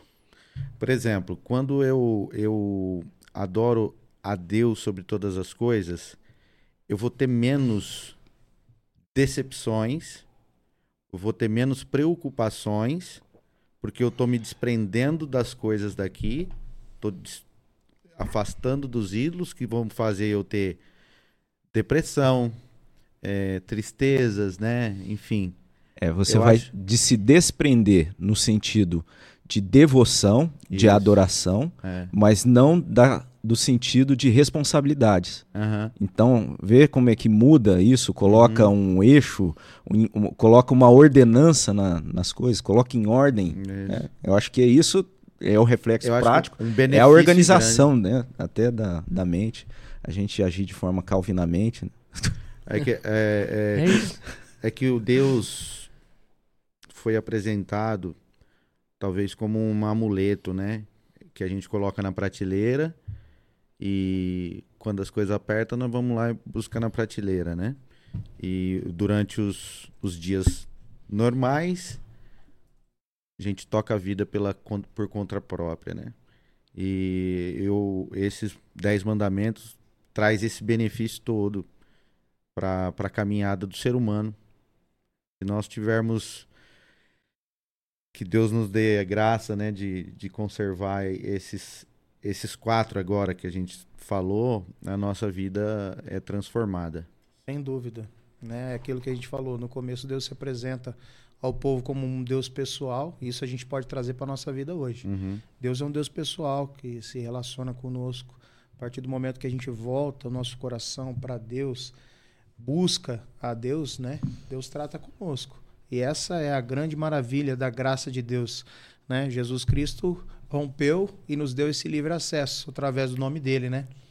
E é bênção demais poder ter essa liberdade de com reverência e voltar para Deus, buscar a Deus como um Deus pessoal para Eu lembrei de um aspecto prático aqui. Desculpa. imagina. É, quando a gente olha, esse- eu acho que citei na- no episódio passado, né? A gente conversando também, já tinha entrado, feito uma introdução, que a gente tem vários nãos. Não, não, não. E isso hoje até re- responde também o fato, ah, por que, que hoje não é tão falado os Dez Mandamentos? Né? E cada vez mais parece que é desvalorizado esse aspecto do não, da correção. Isso parece ser ofensivo para nossa cultura atual. E, e quando a gente vai olha para os Dez Mandamentos, a gente vê que tudo isso parte do cuidado de Deus. E uma ilustração que é usada no livro é de um pai que olha o filho indo colocar o dedo na tomada. Ah, o pai ele não vai simplesmente olhar aquilo ali e ô filhinho, Filhinho. não, é, não, ele vai dizer não, né? É aquela postura de de Lá- exortar. Lá em casa de... a mãe tacava o chinelo. Eu não sei Naquela- explicar. Exatamente. O que acontece é isso, que Deus está mostrando o cuidado dele. Né? Esse povo que saiu é, ali de uma situação de escravidão, né, Deus agindo de forma graciosa, agora Deus vai dar esses apontamentos, ó, não, faça assim, não haja assim. É não, não mesmo. Não, não, é, não, é não mesmo. É. É, não É é, não, se- mais ou menos, é não. Se fosse nessa referência aí do filho na tomada, né? Se não fosse assim, se não fosse não, o não não tivesse esse sentido de não, seria assim, peraí, filho, deixa eu ir lá desligar o disjuntor. É, exatamente. Né? Mas não é isso. E É... parece que al- algumas pessoas querem né, é, se relacionar com Deus dessa forma, com, com Deus que, que vem agindo dessa forma. E não, e não é assim. é. A palavra de Deus mostra Deus agindo de forma é, bem pontual. Thor acabou de me mostrar aqui, estava escrito até, não, é, não faz parte dos mandamentos, mas Não, é- mas estava ali a Havaiana de pau, né? Já toma uma. a mãe era assim, né? tumbicava, É, é o né? primeiro drone, né, que o pessoal fala, É. que foi inventado, né? Buscava mesmo, corria ali e... Ele era tinha. preciso, né? É fazer a curva e tudo mais. Exato. A mãe já vem E- guiada, e né? tem, na- então, nos mandamentos. Engra- engraçado isso, né? Porque a, a mãe, antigamente, corrigia com, com uma certa Severidade. severidade. Mas quantos naquela época se perdia? E hoje também é a mesma coisa da pregação, né? Se tornou uma pregação é, para ficar palatável, para ficar docinho, para ficar legal. Para encher o ego, né? O, o o ego. que a gente vê é que a dificuldade, né, isso fazendo análise aqui, olhando, talvez é uma perspectiva minha, Cuidado. é que a, a, a, a ideia de amor não considera posturas como essa, né? Como se Deus não amasse por estar falando não, não faça isso, não faça isso. Uhum. Como se o pai não não demonstrasse amor ao corrigir o filho, ó, não faz isso, não pondo limites, colocando direção. É, por isso que eu E aí as pessoas hoje têm essa dificuldade de entender o amor quando o amor é mostrado ah, até biblicamente, de forma direta, genuína, clara, né? Com Tá falando essas não orientações. Porque te ama. Isso, né? Exato. Por isso que eu Exatamente. falei É. dos benefícios, né? Uhum. Então, quando Deus fala tal coisa, ele, ele, ele tá poupando muita coisa. No... É. Sim, era, é esse o, Esse é o intuito, o- né? A, a ideia. a- Porque as pessoas acham que, aqui. que nós, vamos dizer assim, lógico que nós sabemos que nós- o nosso Deus é um ser singular, por isso que não há egoísmo, né? Ele seria egoísta se tivesse dois. Essa né? dificuldade é tão grande, a gente entrou aqui na parte de, de, de falar de, de mãe, é, dos pais, É. né, que é o seguinte, né? A tábua seguinte da lei, os primeiros quatro, Isso, perfeito. os quatro mandamentos, né? Orientação para Deveres para com Deus. deveres para com Deus, exato. E depois, Entra outra divisão, que é os deveres para com os- o próximo. e aí o quinto mandamento. No, no livro aí foi dividido aí, então, em duas partes, né? Os, os dez mandamentos. Os quatro primeiros, deveres para com Deus. Os próximos seis, deveres para com o próximo, né? Baseado na tábua de Deus. É, e aí, como é que é exato. isso? Aí a gente chega no, no No quinto, quinto, mandamento. mandamento, que é honra teu pai e tua mãe, para que se prolongue teus dias na terra que o Senhor teu Deus te dá. E esse, tá bom, né? Foi bem explicado aí, mas esse honra teu pai e tua mãe, por onde começa, né? A gente, se for explanar isso, é muita coisa, né? Que entra honra teu pai e tua mãe, né? Mas eu acho que perante a igreja, perante a, a IPB em si, como, como é isso? Ó, pode falar, Du. É você que tá- assim, a- os pais são autoridades instituídas por Deus, né? Começa por aí. Então, os pais têm, eles têm os de- o dever né, de orientar, de, de educar os filhos no caminho que deve seguir. E isso é uma instituição de Deus. Então, a gente acredita nisso. também para o benefício Pro do benefício homem, né? do benefício do indivíduo. E, e, e aí a gente vê, mais uma vez, que essa sequência, o reconhecimento que o- ah, os pais, que toda a autoridade, na verdade, aí é onde a gente consegue também ser mais abençoado, né? olhando de forma ah, cuidadosa para esse mandamento, e que a gente entende que aqui é a primeira ali instituição, no caso dos pais, como essa autoridade, né, acontece, né, a autoridade que acontece primeira para a gente é os nossos pais. E esses pais devem ser honrados. E, e a honra a esses pais está também ah, colocando numa posição de você honrar a Deus. Você honrando aos pais, está hon- honrando, honrando a Deus, reconhecendo a, a honra dos pais por serem essa, in- eh, essa instituição dada por Deus. Né? É interessante que aí depois vem um complemento, né? Para que te prolongue. Exatamente, que mostra justamente promessa, um benefício. Jo- É um, um benefício. Isso não é uma posição rigorosa, não é o fato de, de se fazer um contra um, um- um peso assim, ó, então vou fazer isso para que eu viva mais tempo. Não, é o sentido de mostrar como isso beneficia a vida do indivíduo. né? Então você é, tem esse cuidado, você honra os pais, você presta é, toda a rever... o respeito dessa posição que o pai está. Ah, e aí também entra a questão que a gente trata de forma prática. A palavra de Deus não está falando aqui que você deve honrar o pai e, mão, o pai e a mãe porque eles são é, perfeitos, porque eles não têm defeitos, porque isso não vai acontecer, ou porque eles não, porque eles são bons. Não, o que está falando é que a gente deve honrar o pai e mãe, é, independente disso. É, e é assim, a gente deve pre- prestar honra e obedecer desde que isso não esteja, desde que o pai e a mãe não estejam orientando algo contrário que seja a palavra de Deus. Tem isso também, né? Exatamente. A palavra de Deus, o próprio Deus é, ah, É supremo. é, é soberano a, a todas as coisas, mas veja como é Deus mesmo quem institui a figura do pai e da mãe para que governe a vida do filho ali. A primeira orientação que é recebida no lar, ou aquele que está exercendo o papel né, de, de, de pai, de orientador quando a criança é pequena, de repente uma, uma pessoa, uma, avó, criança né? órfã. É. Exatamente. E essa pessoa deve ser honrado.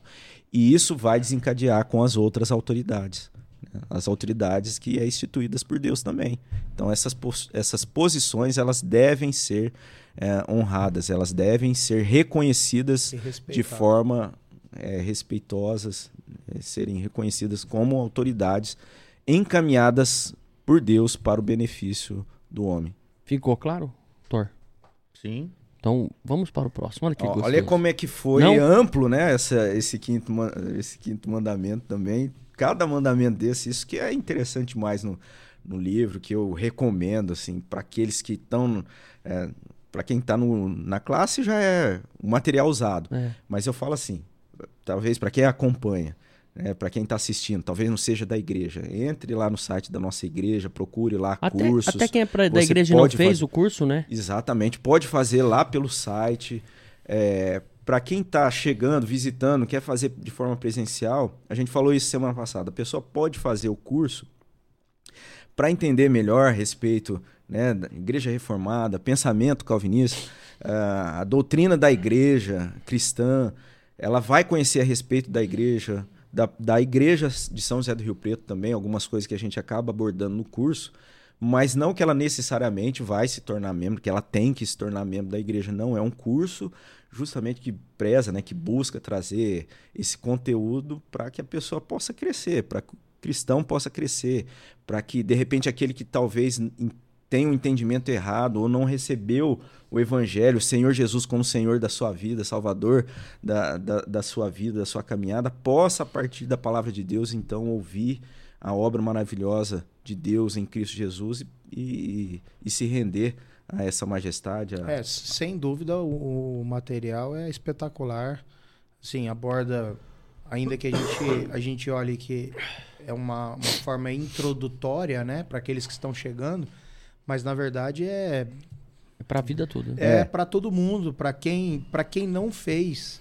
Aliás, para quem fez, depois se quiser É. refazer, porque é, é, é muito é, é conteúdo. um manual, É muito bom. Uma e para quem não conhece, para manual quem não, cristão, né? Pra quem não conhece, eu recomendo também dar uma, uma- pode entrar lá no site porque lá tá, tá tem aulas em vídeo, tem um material que a pessoa pode acompanhar. E, e tá refazendo, né, o material. É, tem algumas aulas que já estão no novo formato, né? Que é mais fácil para quem acompanha de forma online, porque ela está gravada ali bem de forma direta o conteúdo em si. Algumas ainda estão lá, mas já está sendo trabalhado nisso. Talvez você está vendo agora, talvez já esteja pronto lá todo o material, todo o conteúdo já gravado ali bem diretamente o, o- o material do curso. Porque o que a gente começou a fazer de forma online foi na época da pandemia, então a gente tinha as aulas gravadas com os recursos eram comentários. E a gente tem ali muita coisa e a aula acabou ficando longa, né? Para É. a pessoa acompanhar de forma online. E aí que está sendo trabalhado é isso, gravado as aulas com os conteúdos específicos do. Com a qualidade melhor, né? Exatamente. E todo esse material também está disponível nas Gratuito, plataformas. né? É Gratuito. gratuito. Aliás, Mas tá na plataforma no, no Spotify, né? Em todas as plataformas de áudio Ah, aí, Apple Podcast, Google Podcast, né? Aham. Tá aí disponível, De forma disponível online, de né? forma De online como, como Áudio. podcast, né? Áudio. aliás, o, o site da nossa igreja, ele, ele é, é muito rico, né, nesse tipo de informação. O pastor é muito cuidadoso, então lá você tem acesso a todos os sermões que é pregado na igreja, é disponibilizado lá. E além desse curso, existem outros cursos de outros assuntos, de outros temas. Então, se você tem curiosidade de acerca de alguma coisa, pode navegar pelo site. Lá você vai encontrar é, a palavra de Deus sendo pregada, a palavra de Deus sendo ensinada. E os cursos são de forma gratuita. né? São de forma Ó, gratuita. É, eu lembrei aqui agora, a gente não fez o break pra rádio. a gente tem a rádio da igreja, né? Sim. E a gente não fez, como a gente tá na metade aí, no quinto mandamento, são dez, né? Foram divididos entre os primeiros, os, os quatro primeiros, depois agora os seis. Mas Os deveres para com o próximo, Isso. a gente falou primeiro. Tem- Então, agora tem o break da rádio, né? O break da rádio a gente vai mandar pra você aí um hino de louvor e a gente já volta. Então, agora voltamos. já. É, e muito legal isso, você vê como é que funciona a tecnologia? A gente pode fazer dessa forma e, e vai dar certo, né? Legal. Quem for editar isso aí depois, que o trabalho é já seu, meu faz amigo. o corte ali. Né? Muito bom. Muito bom. Ó, é, e, e interessante que, que, assim, o livro, é, até acho que eu até falei aqui, não, não lembro se eu falei no episódio anterior, que eu fui abordado por um presbítero e, e ele falou, olha, você gostou, tal? Primeira aula que eu fiz lá, né, no Novos Membros, na primeira vez, porque eu já tô na segunda, porque eu parei, porque a gente começou da metade, então eu falei, cara, acho importante eu começar do zero, né, pra ter o contexto e, e pelo livro todo. Mas na primeira aula que a gente foi assim, ele já veio e falou, ó, você entendeu? e como é que funciona e tal. Eu falei, não, é legal, gostei, entendi. Ele falou, ó, por quê? Porque é interessante você fazer o curso, até para quem não, não vai virar membro, né? Tem essa situação que você falou aqui agora. Mas é interessante por quê? Porque você vai conhecer a doutrina dessa igreja, né? Vai conhecer como é feito a a forma do, né? o, o dia a dia dessa igreja, né? Baseado nas escrituras, né? Sim. Não O tem porquê, nada né? Por que, inventado. que isso é feito assim? Porque é, Alguma base tem. E ali. se fizer sentido pra você, ótimo, você se, né, você vira membro da igreja. Agora se não fizer, é até bom você fazer o curso, porque eu não sei se ele falou isso pra mim ou foi pra qualquer um, né, dito pra qualquer um. Mas se não fizer sentido pra você, você não perde o seu tempo e a gente não perde o nosso com você, tá? Aí eu, É maravilhoso. direto, né? É isso que a gente precisa ouvir, porque já te desperta ali uma, não, eu quero fazer esse curso, agora eu vou, eu quero saber, né, como é que é o dia a dia, porque pra eu não perder meu tempo e nem eles perderem o tempo comigo, né? E foi muito bom, cara. E aí é isso. Eu acredito que ele tenha falado isso por conta da, da, da- liberdade. da Foi a liberdade, foi é, brincadeira. porque, assim, não, é, eu tô deixando Todo mundo que chegar ali vai ser, né? Se quiser fazer a parte, cansou, não quer fazer mais. É bem-vindo a, a é bem-vindo. participar da igreja e não fazer o curso. Uhum. É, né, todo visitante é, é- é muito bem-vindo no nosso meio. Não, é. É, aquele que está acompanhando os conteúdos também é bem-vindo, mas é lógico, a gente quer que essa pessoa se aproxime. E eu- me parece que a intenção dele foi pegar e jogar o selo de uma forma e foi- bem direta. é. Ó, vamos lá, pô, vamos fazer esse curso, É. vamos pegar desde o começo, vamos fazer. Exato, porque assim, às vezes a gente não, não entende, o ser humano assim, ele não entende, né? Porque tá ali, pra que tá ali? Uhum. E, e quando você escuta dessa forma, você já pum, você já dá aquela acordada. Mas foi de uma forma brincadeira, assim, entendo que não é pra todo mundo que foi falado assim. Foi pra mim e, e a pessoa tinha uma intimidade pra falar, né, naquele momento. E, e bateu dessa forma. Não, peraí. Tô levando uma puxada aqui que eu acho que se eu bobear eu vou perder essa E oportunidade. Você quer ver um detalhe que eu acho que foi algo que mexeu com você, assim, no sentido da forma dele colocar, e que também, né, quando eu, eu na, na minha conversão também trouxe um aspecto bacana, que a gente vê muitas vezes a manipulação. Né? Às vezes a igreja, o líder da igreja, as pessoas da igreja querem te manipular para que você esteja ali. É. E isso não é bíblico. A gente, a gente deseja que a pessoa esteja ali, a gente quer que esse conteúdo alcance, a gente quer fazer a missão, a, obede- a obediência, né, a- aquela, a- o envio, né, o id de, de Deus, do nosso Senhor Jesus, e, e não fazendo uma manipulação. E às vezes uma postura como essa, fala assim, ó, você gostou, entendeu, é isso mesmo, você quer tal, demonstra o quê? Que a intenção não é fazer essa manipulação. É. Ó, a gente quer que você fique aqui, a gente tá de olho naquilo que você pode trazer de benefício, no teu, na tua contribuição. Não, não é isso. Então isso É, a gente a gente na- procura na- deixar muito claro. Na soberania de Deus, na vontade irresistível de Deus, né? E aí, então, tudo aquilo vai ser colocado, mas é quem faz a obra é, é Deus. Sexto mandamento? Sexto Eu mandamento. ia falar top, mas eu não posso Cinco? mais falar top, nem muito bom, e é isso, tá? Tá, eu não posso falar Não é o então. cinco? Então, Então, então, Então. pode. Não, eu não. eu não. Não matará, já foi? Não matarás é o sexto. Ah, É agora, né? Não matarás. E quem falou é o cara que, que não gosta, que, né, que... Da Cara da lei. da- cara da lei, da polícia aqui, que falou, não matarás. Então você presta atenção. É, o, o interessante é que quando a gente lê esse texto, não matarás, né? é, esquece que da, da, da profundidade também, porque ele vai para além do ato em si, né? ele traz uma carga de motivação, de ódio, de vingança também. Né, Robson? Sim.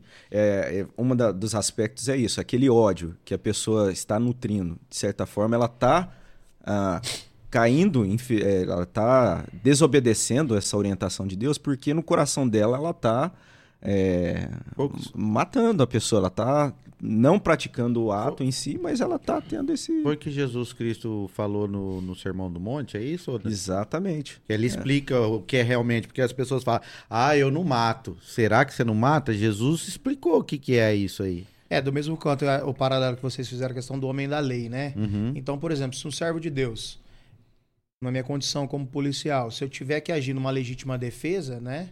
Biblicamente falando, a gente não está porque aquilo era uma necessidade. Uhum. Então, assim, não tem a ver com o ato em si, mas com as motivações por trás daquilo. Uhum. Eu, eu posso ler o texto que, ele, é, que é. ele citou aqui lá de Mateus 5, 21 a 24, que a gente tem é, impresso né, no, no, próprio livro. É muito bom isso, porque se, se às vezes você está com um livro não está com a, com a Bíblia, tem que estar tá tudo é. transcrito ali.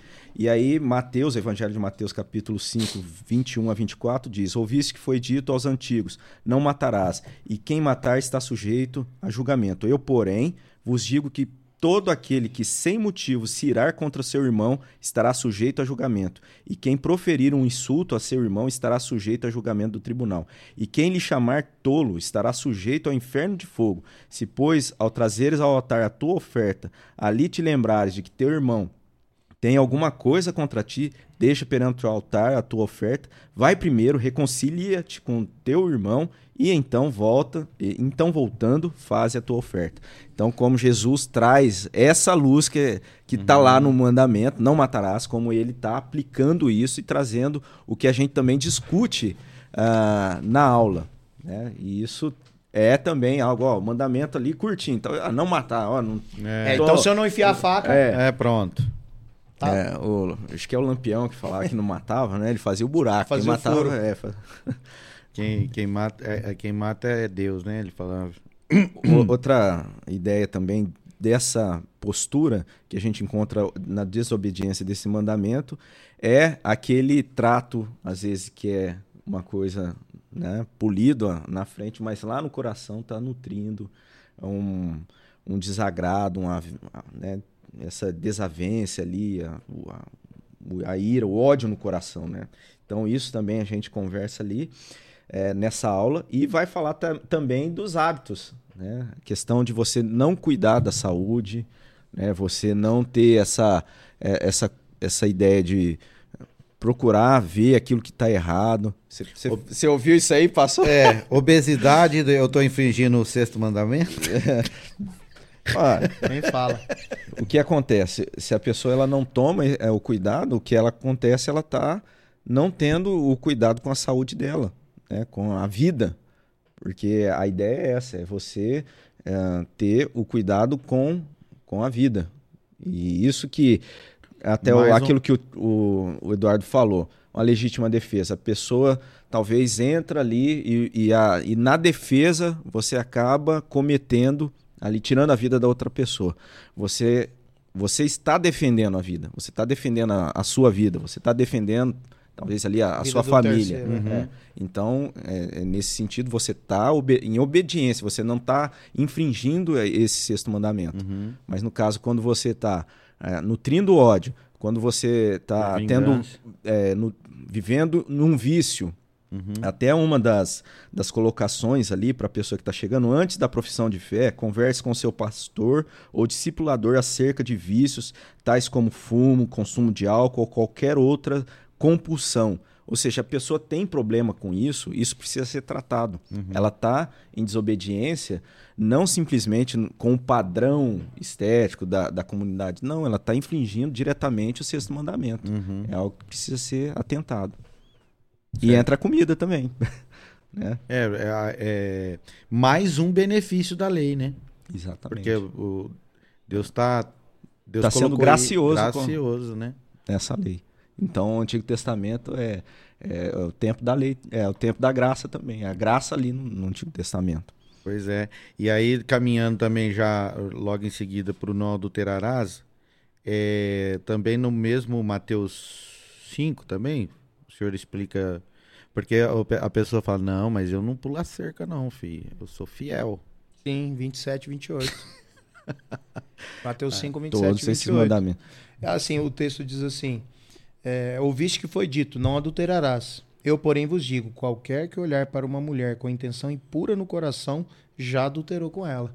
Então, o adulterar está para além do ato, né? Uhum. O termo ali é, é muito mais abrangente. No próprio ensinamento de Jesus, a gente vê que o fato de você olhar com intenção, né? Você está cometendo adultério.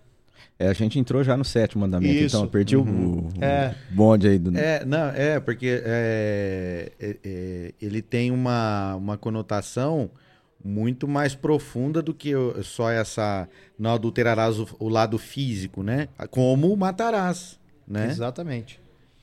E você tratou também como uma continuidade do capítulo do, do, do capítulo 5. Aqui no livro a Mateus. gente tem uma citação do, do, do dicionário é, que vai falar a respeito da, é, de pornografia, definição de pornografia que acaba entrando também dentro dessa Uhum. da esfera desse mandamento, né, que é É. pornografia, coleção de pinturas ou graf- gravuras obscenas, é, característica do que se refere, do que fere o pudor numa publicação, num filme, etc.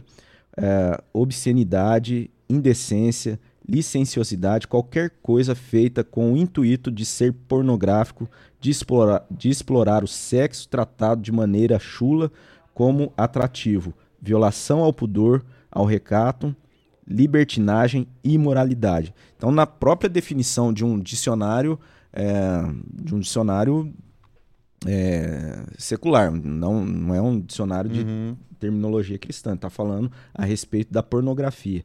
Então, quando a gente olha que é, esse mandamento ele está além, né? está na, aquilo que está na, na própria imaginação já está ferindo o, o mandamento da. Porque o solteiro pode achar que. Ah, mas eu não sou casado, então eu não vou adulterar. né? Então, isso, é, isso vai muito diretamente É. com, com a pessoa que chega ali, talvez, nessa condição de solteiro. É, e o Salmo 101, 3 e 4 diz assim: Não porei coisa injusta diante dos meus olhos. Aboerço o, prode- o proceder dos que desviam, nada disso, se, nada disso se me pegará. Longe de mim o coração perverso. Não quero conhecer o mal. Então, não porei coisa injusta diante dos meus olhos, né? Que é aquilo que o Robson falou. É, tudo aquilo que trata a questão sexual como algo obsceno, indecente, De maneira chula, né? Que- Chula. tipo, é Tá ferindo. adulteração. E é mais um benefício também, porque o que a gente hoje, pela, pelos estudos né, que hoje te- se tem, que a pornografia ou o adultério ela se torna vici- viciante, você se torna escravo daquilo ali, e, a- na- e daqui a pouco nada tá, se- tá, tá, se, tá te satisfazendo, daqui a pouco você não consegue mais ter relacionamento com ninguém. É. O- o- o- e aí entra naquilo que a gente olha desde o início, ah, na introdução dos Dez Mandamentos, Deus que tirou o povo da escravidão está graciosamente apontando, mostrando aqui, revelando a palavra dele, eh, por meio dos ah, mandamentos, essa vida em satisfação nele, em que nesse sétimo mandamento ah, o adultério é, é um cuidado de Deus. É. Não é simplesmente um, um mandamento social, né? Pra, não, é algo para benefício da, da vida humana.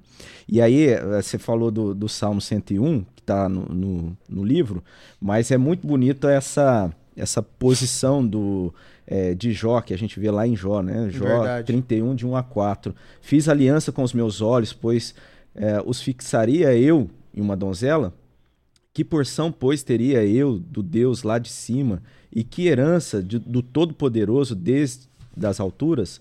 Acaso não é perdição para o iníquo e o infortúnio para os que praticam a maldade?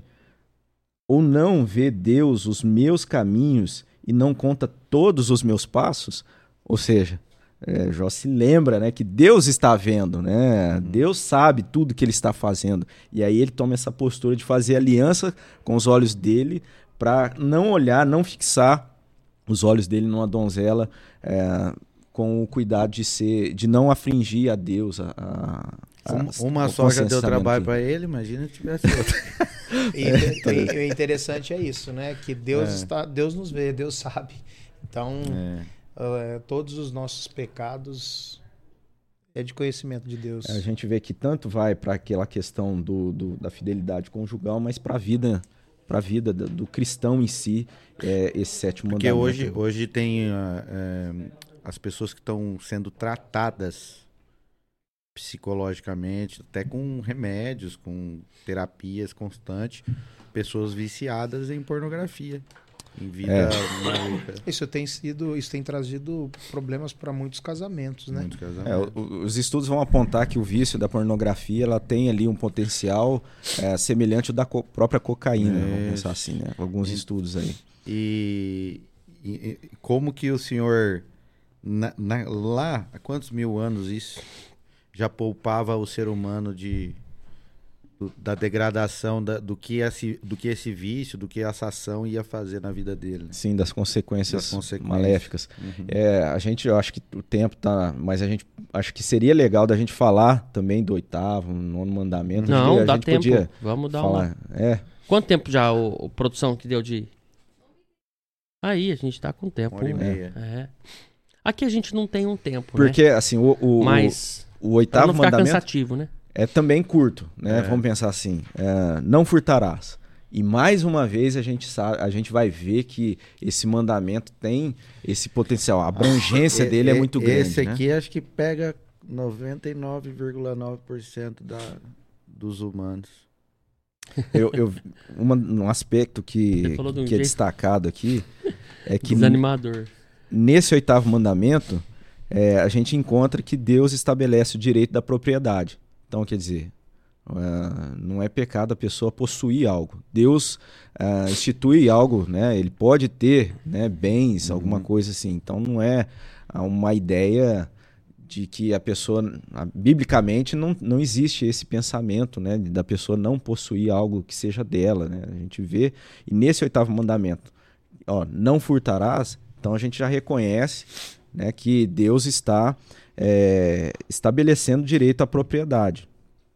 Então, aí já vai um pouco além ali que pega o, aquele anterior, não matarás, hein?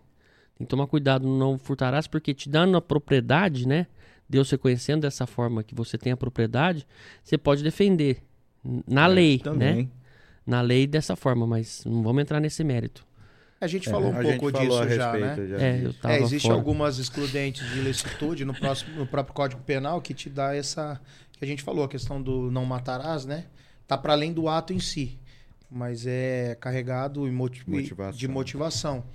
Então, o fato de você se defender em alguma situação para se proteger ou proteger a sua família e tudo Então, mais. já tem gente, é, é, a gente pode cair num, num extremo, o cara tá tão doido pra, pra, pra tirar a vida de alguém que ele tá torcendo pra alguém entrar dentro da propriedade dele, Exatamente. entendeu? Aí, aí é o É problema. a questão de Tá motivação. deixando o portão, É, motivação. por- portão É. aberto. Ele tá doido pra entrar lá, eu preciso estrear minha, minha 12. É, não é, não é brinquedo. Mas isso é um assunto polêmico também. Ó, quando a gente olha para essa questão do- de Deus reconhecer o, a, a propriedade, né, o direito à propriedade, é legal que a gente trata da questão de propriedade de, de coisas tangíveis, de bens tangíveis e intangíveis. Então, bens tangíveis é algo que a pessoa ganha, é algo que a pessoa ela trabalha e vai lá e compra. É, são bens materiais, mas existem também esses bens intangíveis. Talvez ali o mérito de uma O pessoa. tempo, ah, o tempo hoje, a pessoa roubar o seu tempo. Não é? é, né, eu acho que a gente não menciona nisso, mas existe essa possibilidade também, né? A pessoa tá ali é, tirando de você algo intangível que. é, Tem a- e, e- a pessoa não tem uma intenção boa daquilo ali, ela só tá te usando ali, você tá Sim. ali perdendo tempo, que foi o que aconteceu com a questão da, de perguntar pra você, o irmão te abordou lá, nós não vamos roubar o seu tempo, e nem você o nosso. É que dentro do- da questão do tempo, talvez seja mais aquilo, né? Uhum. Existe a possibilidade de você, né? Ainda não foi tirado de você se você não Permitido. não entregar para a pessoa, né? Então, talvez mais quando a gente olha, por exemplo, intangível, é, o, o mérito, né? Talvez uma ideia, um conceito, ah, isso de forma prática, por exemplo, ali na, numa empresa. O cara vai lá, projeta, organiza, tem toda a ideia, e a outra querendo se utilizar né, dos benefícios, apresenta na frente para um. Pirataria. Exatamente. Exatamente, isso é. E aí eu pergunto para todo mundo: todo mundo tem os, os programas originais no computador? Hum. É, é, é o pecado aqui, ó. É pecado não furtará. Não tem. É. Se você prestar atenção, se você prestar atenção, todos o, todo o material produzido uhum. pela igreja, uhum. É, você vai ver frases que tem as citações. Isso. Que é você dar o mérito uhum. a quem de direito. Isso. Você As... não se apropria da ideia, da você ideia. cita a ideia, mas uhum. re... você refere-se a quem foi. Uhum. E isso é. é as é imagens, as imagens que são utilizadas é, para as aulas em todos os departamentos, todos são instruídos a tomar o cuidado de, de trazer ali figuras que são é, permitidas, né, o, o compartilhamento, ou são uhum. criadas para justamente ter esse, esse cuidado de não, de não cair nesse pecado, que não é simplesmente você ir lá e tirar a carteira é, da, do, da, da pessoa, é, é. O, o, pegar dele ali algum conteúdo, material, mas vai muito além, além disso. Sonegar, sonegação de imposto. Exatamente, também é algo que a gente tem é. essa e enfim é um aspecto enfim. interessante um, da desse mandamento que às vezes a gente não leva em a consideração. A gente passa batido e vê a profundidade, né? Quando a gente pensa, o que o Robson falou, quando você pensa não furtará, a gente pensa é. em algo material. É. E lá, o ato de furtar, de, de pegar um copo, algo que não te pertence. E, e... e a complexidade disso vai, pra, vai muito e, além. E hoje tem uma gravidade. Pegar um pedaço de algo e propagar aquilo como se fosse outra coisa. Ou seja, além de você roubar um negócio. Então, exemplo. Você transforma. Ah, eu pego uma passagem que o pastor estava falando que nós não devemos fazer. E aí a pessoa recorta aqui e fala assim: ó, olha o que o pastor estava falando na igreja.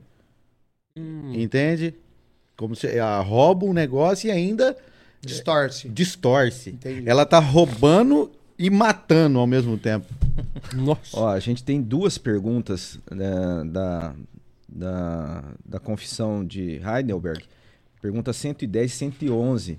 É, a gente tem também citado aqui, é, impresso no, no livro, é a seguinte: o que Deus proíbe no oitavo mandamento? Deus não somente proíbe o furto e o roubo que as autoridades castigam, mas também classifica como roubo todos os maus propósitos e as práticas maliciosas através das quais tentamos nos apropriar dos bens do próximo, seja pela força, seja por aparência de direito, a hum. saber, falsificação de peso, de medida, de mercadorias, de moeda, seja perjuros exorbitantes ou qualquer outro meio proibido por Deus. Também proíbe toda avareza, bem como todo abuso e desperdício de suas dádivas e aí o, a pergunta seguinte é: mas o que Deus ordena nesse mandamento? Devo promover tanto quanto possível o bem do meu próximo e tratá-lo como quero que os outros me tratem. Além disso, devo fazer fielmente meu trabalho para que possa ajudar o necessitado. Esse é o aspecto, né? O dever social, né, não é simplesmente no aspecto de de estar tá ali alcançando méritos diante de Deus. Quando a gente olha para esse mandamento, você o fato de você não ajudar um próximo, você está furtando dele o direito de dignidade. Olha que profundo, que, profundo, que rico é esse, é, esse conceito, né? Dentro desse, desse mandamento é, curto. É, é, importante, você vê como que, que Deus não, Deus coloca tudo no seu devido lugar. Ele dá o direito de propriedade, uhum. mas também a, chama atenção à dignidade do seu próximo. Também. Exato. Você não pode tudo a troco do seu bem-estar também. Não é individualista a esse ponto, né? E olha como é que é a responsabilidade. Você deve trabalhar, Isso. você deve ter um, um, bom, uma boa gestão uhum. daquilo que é seu para você poder Abençoar ajudar o próximo, é. para você ajudar e estar tá cumprindo e, deix... e quando você não faz isso você está sendo é, ali desobediente a. Tem aquele. Ao, ao é, eu não sei onde está isso. Tá igual o rapaz que prega do Danal lá. Eu não sei onde está escrito. eu, não sei, eu não sei onde está escrito. Parece eu, né? É. Você fala. eu não sei onde está escrito. É... Mas eu vi. Então. Mas fala a respeito do. Oh, caramba, agora eu não vou. Não vou lembrar. Daqui a pouco eu pego de novo e aí, aí vocês vão me falar onde tá escrito, tá? A ele- ó, aqui ele fala assim, ó, em suma, esse mandamento diz muito sobre quem somos. Em vez de caminhar voltados para a satisfação das nossas próprias ambições, podemos prosseguir, prosseguir nos respeitando, auxiliando-nos mutuamente e sustentando a causa divina. Lembrei. Ou seja, até a própria postura da gente ter a disposição de, na igreja, estar ali contribuindo, sendo fiel, com dízimo e oferta, não é ah, visto, não é, é, ali trazido com essa intenção, simplesmente criar algo para enriquecer, para ser grande. Não, é para cumprir o mandamento de auxílio, de benefício, de compartilhamento. Aquele conselho que tem gastar o dinheiro com aquilo que não é pão. né? Tem um conselho desse no- na Bíblia, não tem? É, tem, eu tô lembrando. Então tá, que tá, que me- tá associado a isso, né? A gente não, não, não, não ficar gastando dinheiro com aquilo que é frívolo, Esse né? aqui é o é, Isaías 45. Acho que é esse. não- Nossa. não torrar o dinheiro com aquilo que não é que, que é frívolo ou supérfluo, para que a gente possa, para que haja condição da gente fazer a obra, né? Essa é a nossa missão, né? Nós, como servos de Deus, né? Esse é um dos mandamentos Rapaz, eu- para com o próximo. E. Pode falar, Rob. Oi? Não, Não, eu só eu tô achando achei- o é aqui, ó, texto, você quer mas eu eu ia falar, Bíblia, não? falar assim, aí. vamos, vamos fazer uma exegese Não, é a primeira vez que eu acho assim de ali, primeira. é, não, não tá falando Confirmação. de, de, é, algo social, mas ali é uma promessa justamente a respeito da obra salvadora Uhum. de Cristo Jesus. Hum. Ele, tá, ele tá mostrando realmente É em a Isaías questão... 45? Isaías 45, se não... Não, não, mas eu não tô me É, eu tô- apegando eu tô- à à palavra em si, mas o que eu tô me apegando Ah. Foi eu ter aberto na Bíblia. Consegui abrir Em. Isaías. Ah, então deve ser. Porque a Bíblia Porque que se eu- você abriu na. Não, porque a Bíblia primeira- que eu seguia era aquela que tem aqueles negocinhos, sabe? E aí eu, e ainda eu ficava procurando. Agora eu tô desse jeito, eu tô, eu tô muito. Não, ah, não, não me pega não. Ó, Isaías 45, vou até ler porque eu tô Não, não, feliz de ter achado. Eu acho não, que não vai- Mas lê, eu acho que não é esse texto. não, então eu não vou ler não. Não, mas lê sim. não, não vou. Ó, aqui. mas eu só quero sim. que você veja que eu abri Isaías 45, tá de prova aqui. Opa. Deu certo? Nossa, eu vou fechar essa Bíblia antes que eu tenha que ler, né? Não, leia aí, irmão. Não, mas eu vou ler em casa depois. Então, é que. É, é que não é o contexto, então, né, Robson? Não, é, é, é, é É um só- contexto no sentido de mostrar que a, a- aquele momento havia essa falta de preocupação com a Ah, questão tá. social. Ah, tá. Então, tá? então faz Mas, parte também. Sim. É. Então tá. É, é, e aí a gente já caminha pro nono? Pode Isso aí. ser. Nono mandamento: não dirás falso testemunho contra o teu próximo. Isaías 55, tá? Ah, 55, mas eu- não, eu abri em Isaías, é o que conta. Talvez esse 45 aí quer te falar outra se for, coisa. é, se, se- É se eu- revelação. se eu entendi bem, né, que é, se foi esse mesmo o texto, né? A graça oferecida gratuitamente a todos. Né? Pode, lê, lê o texto, vamos ver. se- Não, lê aí, você tá, eu tô sem óculos. Uai, mas você não fez a cirurgia? Sim, mas é que eu não quero ler, não. Ah, Eu, eu, não, não, é que. Eu já achei, ó. Já se o por versículo 2, satisfeito. Ah, 1 ah, e 2. Lê o ah, versículo todos, ah, ah, todos vós os que tendes sede, vinde às águas. E vós os que não tendes dinheiro, vinde comprar e comer. Sim, vinde e comprai, sem dinheiro e sem preço, vinho e leite. Porque gastais o dinheiro naquilo que não é pão, e o vosso suor naquilo que não satisfaz? Ouvi-me atentamente, comei o que é bom, e vos deleitareis com finos manjares.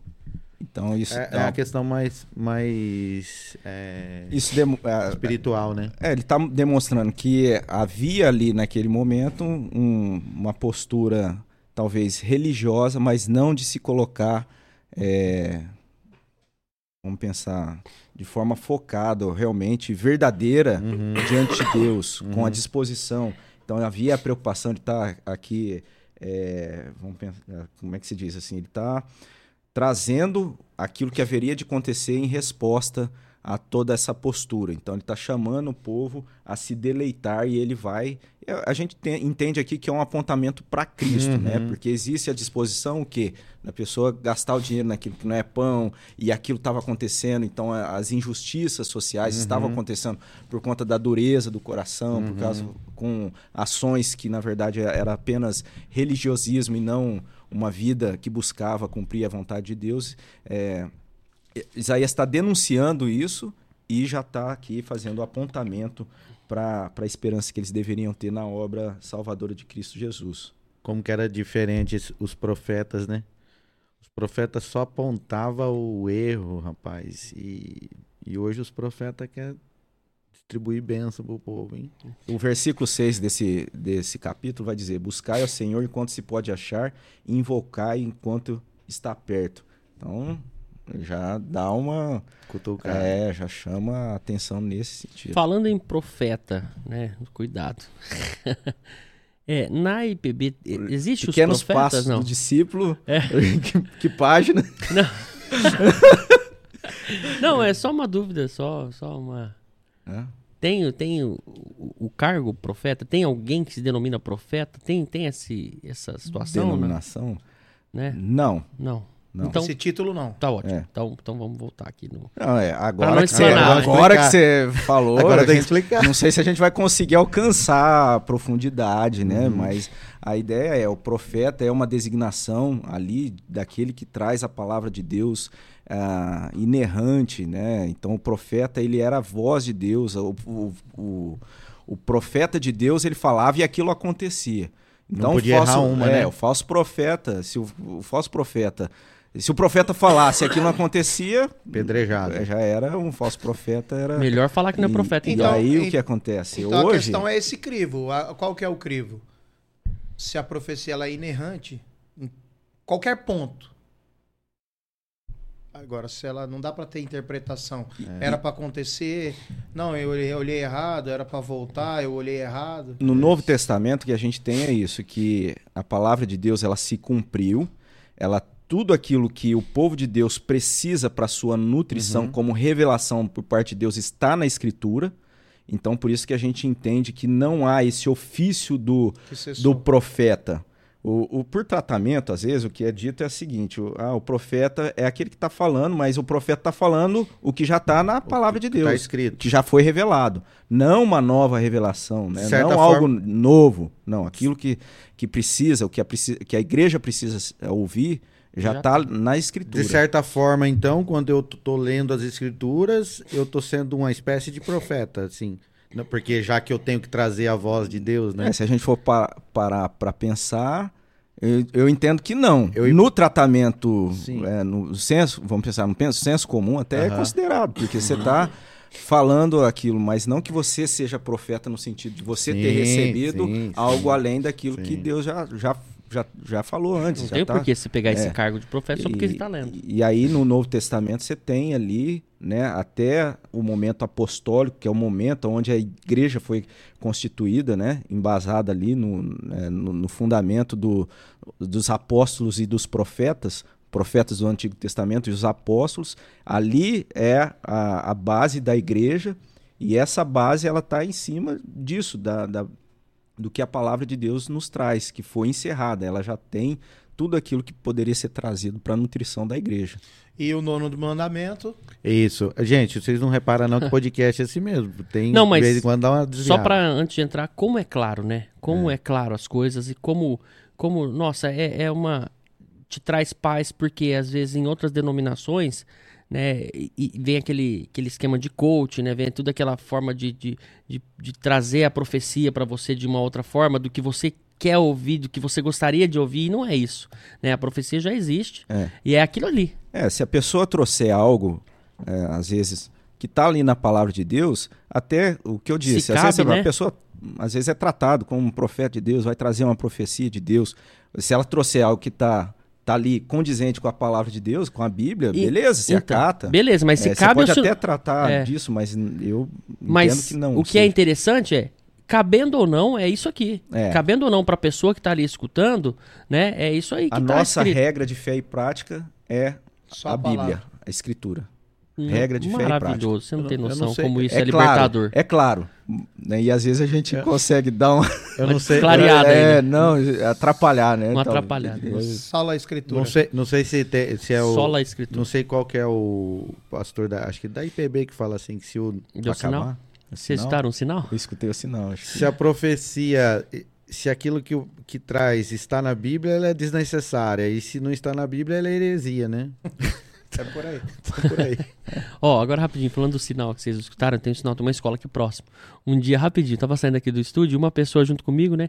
Onde que apaga a luz? Perguntou, né? Eu falei, ah, esse botão aí mesmo, né? Eu abri a porta, na hora que ele apertou, e, e quando tá com a porta aberta é muito alto. Ele, caramba, você tem uma sirene. Eu falei, é da escola. Ele, nossa, mas bem Não, na eu ouvi aqui, não tem costume de fone, eu ouvi a sirene aqui, falei assim, será que é alguma coisa que dá- o pessoal da produção ali apertou, né? Para Falou de ó, falar já disso. tá bom, é, tá, tal, já deu a hora. Coube também, vai. eu acho que sim, Vamos foi providencial, nono, nono mandamento. mandamento, vai. O nono mandamento, lá em Salmo, no Salmo 50, 19 e 20, soltas a tua boca para o mal e a tua língua trama enganos. É, Sentas-te para falar contra teu irmão e difamas o, o filho de tua mãe. Cara, eu Então- quero essa Bíblia pra mim. É muito fácil de achar aqui. Qual que é E, ne- Salmos? e nem tem o índice aqui, hein? Não tem. Não, eu tô guiado, eu acho. É que essa Bíblia é minha, então... Ah, ela é ungida. Então a gente vê o, o- o nono mandamento, né, na questão do girar falsos testemunhos contra o teu próximo, né, na questão de, de você falar, né, e, e lá em Provérbios também fala, a, Provérbios a falsa testemunha não fica impune e o que profere mentiras não escapa. Então é Deus mais uma vez orientando E o aquilo teu agir para com o que próximo. a gente tem lá no terceiro mandamento que a gente falou, né? Não tomar o nome de Deus em vão, aqui ele vai retomar. No terceiro mandamento, a gente aprendeu é, é, a citação do livro, né? Que aquilo que falamos repercute espiritualmente. E aí, no nono mandamento, nós somos lembrados que nossas palavras produzem consequência, consequências emocionais, sociais e espirituais. Então, olha como ah, nos deveres para com Deus, a forma como nós tratamos, falamos com Deus, de Deus, isso deve levar em consideração porque aquilo que a gente fala tem peso espiritual. E novamente, quando, na questão do falso testemunho, Esse, é- esse nono aqui vem carregado de um monte de, de pecado, né? Provérbios, o que, vem, que é? o, vem o seis, vem o, o 20 e oito, vem, o, vem o, o primeiro, vem tudo. Ó, na prática, ó, esse provérbio. você- qual provérbios que você leu? 20 e 19. Ah, tá. Aí eu falo de Mexeriqueiro? É. Não, É, eu ia é isso falar. aí. Acho legal, mexeriqueira que vende mexerica. Mexeriqueiro revela o segredo, portanto, não te metas com quem muito abre os lábios. Aí, ó. no- Eita, então nós tá enrolado, hein? Estamos É. perdidos. TDAH que- tá. Tem que tomar cuidado. Essa é um- Vê a questão da pergunta 112 também é interessante, Robson. a 112 da, da Confissão de, de, de Heidelberg. É, o que Deus exige no nono mandamento. Jamais posso dar falso testemunho contra o meu próximo, nem torcer suas palavras, ou ser mexeriqueiro ou caluniador. Também não posso ajudar a condenar alguém levianamente, nem, é, sem o ter ouvido antes.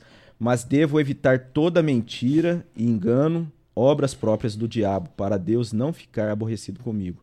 Em julgamentos e em qualquer outra ocasião devo amar a verdade, falar a verdade e confessá-la francamente.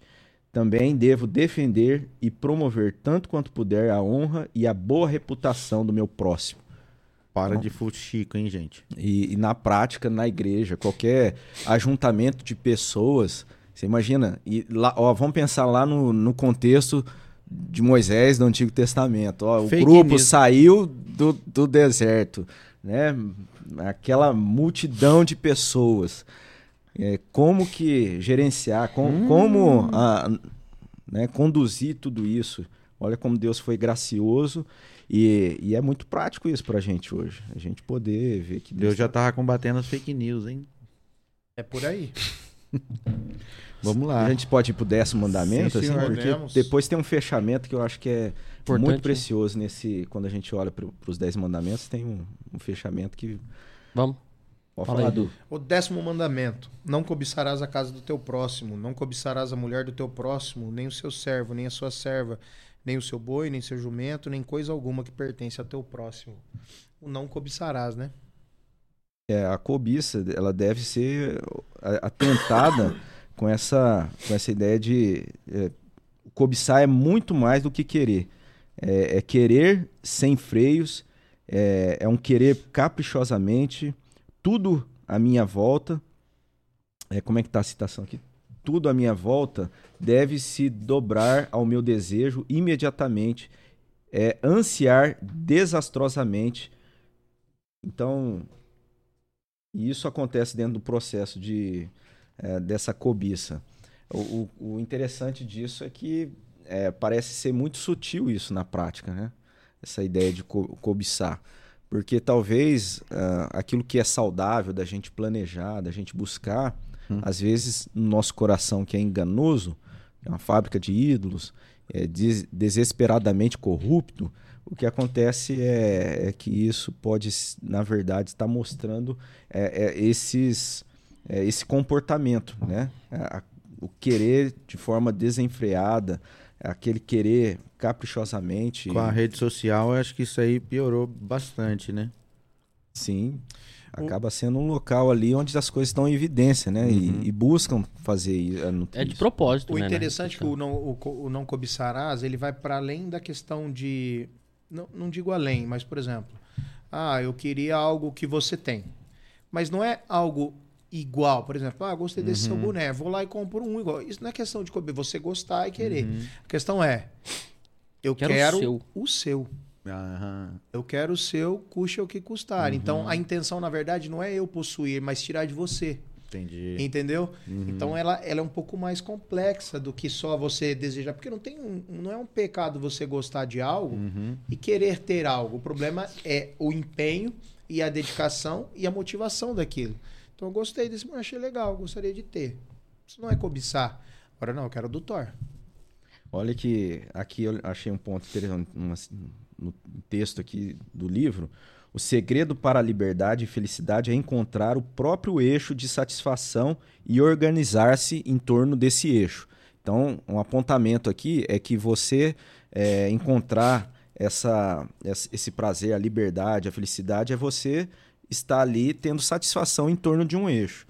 E o mandamento, os mandamentos afirmam que tal eixo, que o eixo correto de se ter essa satisfação é Deus. Então, quando você tem esse eixo de satisfação em Deus e não em coisas, e não nessa postura que é muitas vezes o que a gente tem de, de cobiçar, quando a gente busca ter a nossa satisfação em Deus, de fato a gente encontra ali um, uma vida de verdadeira satisfação, de, de alegria. Né? Então, esse eixo que está sendo mostrado aqui é Deus nesses mandamentos. É, tem até uma parte que o pastor fala aqui: obterei isso, nem que me destrua ou destrua os outros no processo. Ah, sim. Né? Então, é, é a questão de você ter um desejo desenfreado por aquilo, custe o que custar.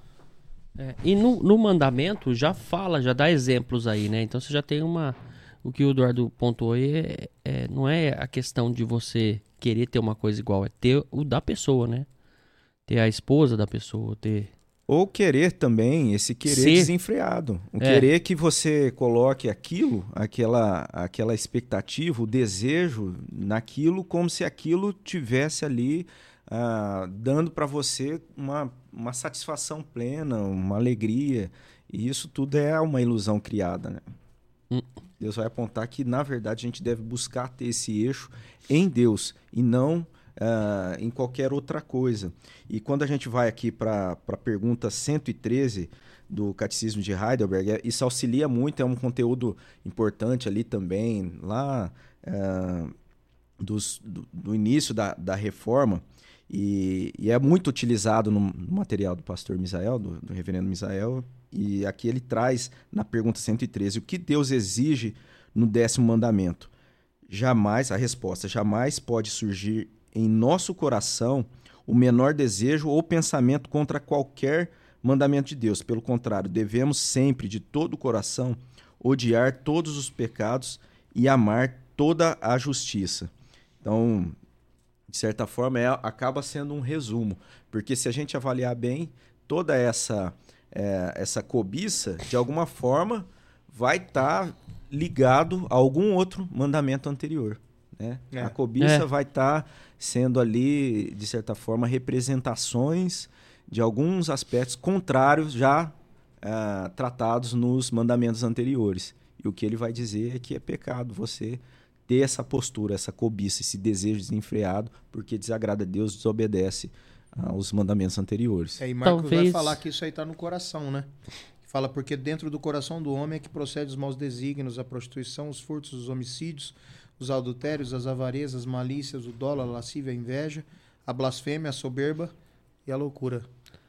Esse é Então- o texto de Tiago? É, texto de... Não, Evangelho de Marcos Ah. 7, 21 e 22. Ah, sim.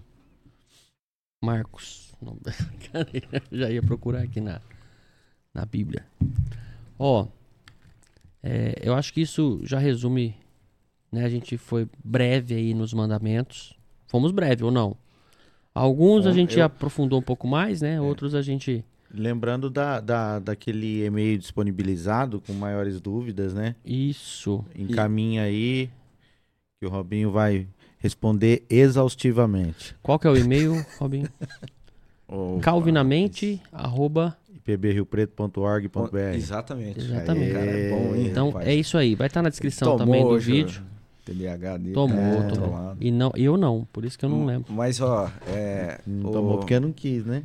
eu falei que a gente tem, quando a gente acaba, que chega nesse ponto dos Dez Mandamentos, o que a gente se depara, é, que é, eu acho que, que deve, assim, ser o, o fechamento com chave de ouro, é que a gente olha para esses mandamentos e esses mandamentos nos ajudam a conhecer a respeito de Deus, a perfeição de Deus, quem Deus é, é que Deus é santo e ele também mostra que a gente não cumpre esses mandamentos de É. forma completa. E aí a gente se depara com essa situação, com esse problema. Né? Se Deus está exigindo esses mandamentos, se Deus está mostrando esse mandamento, está se revelando como Deus santo e trazendo para que o povo cumpra isso, e quando a gente olha para esses mandamentos, para profundidade, para perfeição, a gente não corresponde a esses mandamentos, a gente se depara com um grave problema. Na verdade, o maior problema. Né? Foi algo que até a gente mencionou na aula ontem, é, de forma rápida, e mais uma vez eu vou falar aqui que é isso. Nós precisamos de um Salvador, aquele que cumpriu fielmente, cabalmente es- esses mandamentos para pagar o preço da nossa dívida, porque nós por nós mesmos Nunca não conseguiríamos. E a obra de Cristo Jesus é essa obra. Aquele que não teve pecado nenhum se fez pecador, foi morto ali na, na cruz para que nós pudéssemos desfrutar dessa vida na presença de Deus.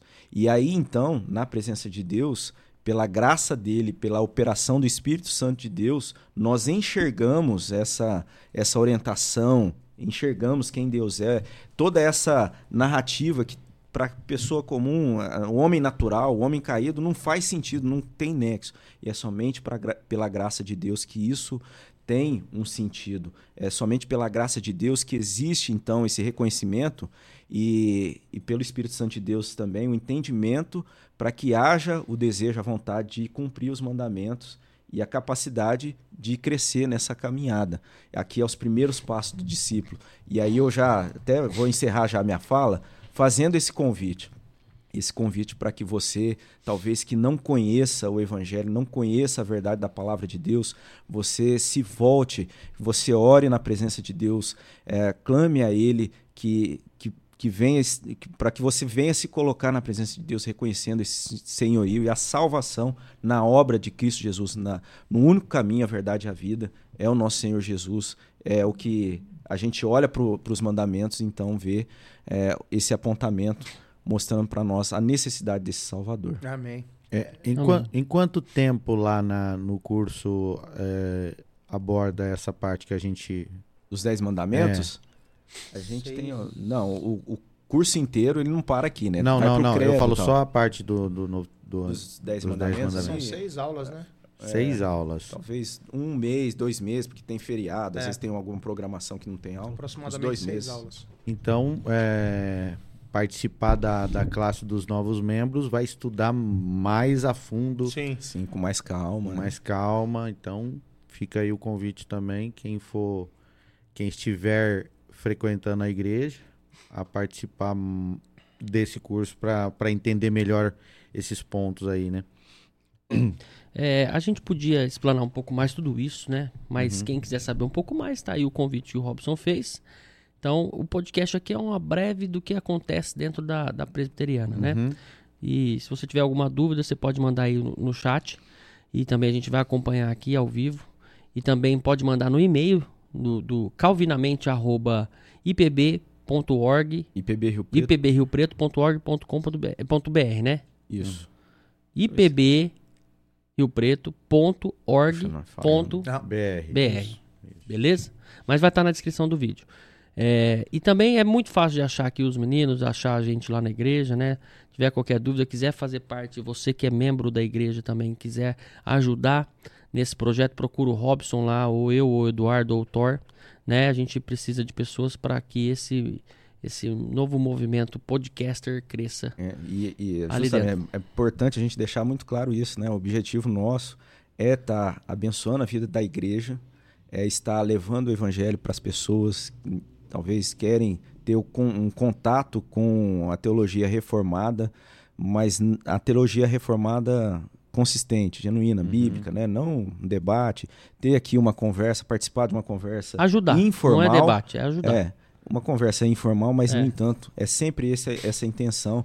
E aí eu reforço, né? A pessoa que talvez tenha, esteja tendo o primeiro contato ah, com o conteúdo da palavra de Deus, que, que essa palavra de Deus realmente venha impactar a sua vida, que você se coloque diante de Deus, que você ah, clame a Ele e reconheça Jesus como o Senhor da sua vida, Salvador, sabendo que isso é graça de Deus, né? Algo que mudou a minha, minha vida, a vida dos irmãos. É, isso dá um outro É, episódio aí. E não- nós, e nós, através do e-mail, estamos à disposição. Se você quiser mandar alguma pergunta, pedir pra gente orar por você, conversar com você, estamos à disposição. Quiser nos visitar, nos procure para que a gente possa estar ali orando, abençoando a tua vida. Nós somos servos antes de tudo, estamos aí para para abençoar. E no próximo episódio, acho que, que foi. Posso falar do próximo já? A gente vai encerrar aqui? Sim. Sim. É, então, mais alguma coisa, Thor? Pra mim, tudo bem. Robson, Eduardo. Maravilhoso esse episódio. eu Fiquei muito feliz de participar mais uma Mais vez. uma vez, né? Mais uma vez, né? É um de cada vez. Viu? Uhum. A gente não precisa ter pressa. É um de cada vez. A gente vai chegar onde a gente precisa e onde Deus quer que a gente chegue. Amém. Sempre guia- guiado aí por, né, Amém. pelos caminhos de Deus. E, e no próximo episódio a gente não vai a fundo tanto no- na revista, né? Porque vai ser um convidado aqui. E ainda a gente tá, já, já falou no meio, É, né? já tá, a- Tá meio certo. conta- tá certo, tá combinado, a não ser que aconteça alguma coisa por conta da fragilidade, né? Que o seu Moisés está ainda se recuperando. Mas eu já, já tinha falado, né? Que vai ser o presbítero, Moisés presbítero da nossa igreja. A, ideia é ele falar a respeito da história da igreja, é, da nossa igreja, da experiência dele.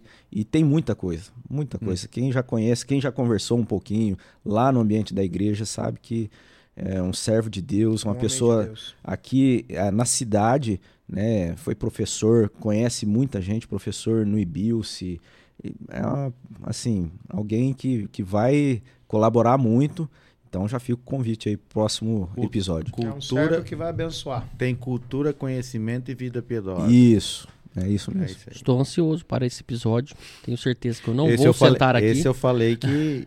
Ah, Esse eu falei, hein? falou. Verdade. Falou.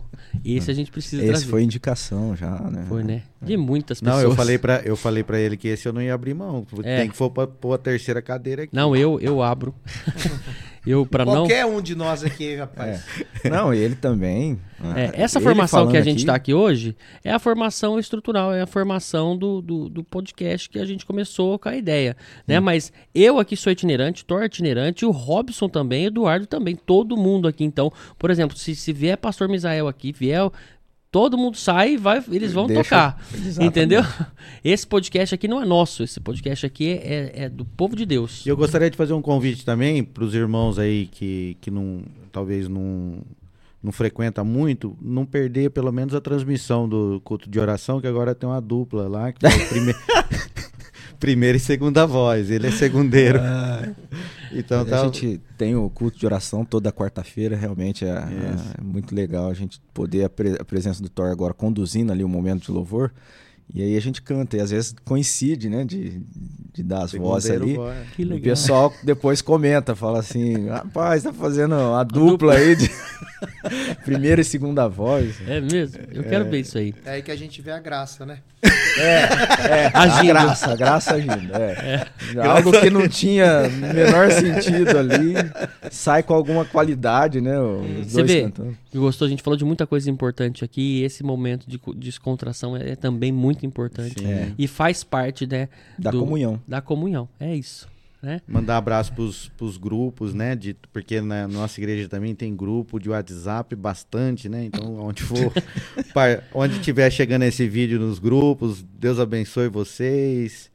É, Os grupos que a gente participa também, a qual a gente vai enviar esses, esses Os eh, links, né? os links para o pessoal assistir. Que Deus abençoe vocês, que isso seja para crescimento, que o A gente vai ter até, assim, a ideia é trazer os departamentos também, né? Vai ter episódio com os departamentos. A ideia inicial, a gente tá nessa estrutura, como o Felipe falou, ah, mas a- vai ser algo muito benéfico para todos os departamentos. Se assim Deus nos permitir, trazer os departamentos aqui, pessoas com capacidade. né? A gente vai ter o próximo presbítero Moisés, mas já tem algumas outras pessoas que já foram contactadas Isso. aí. Pessoas tem muita de fora, surpresa. bastante coisa legal.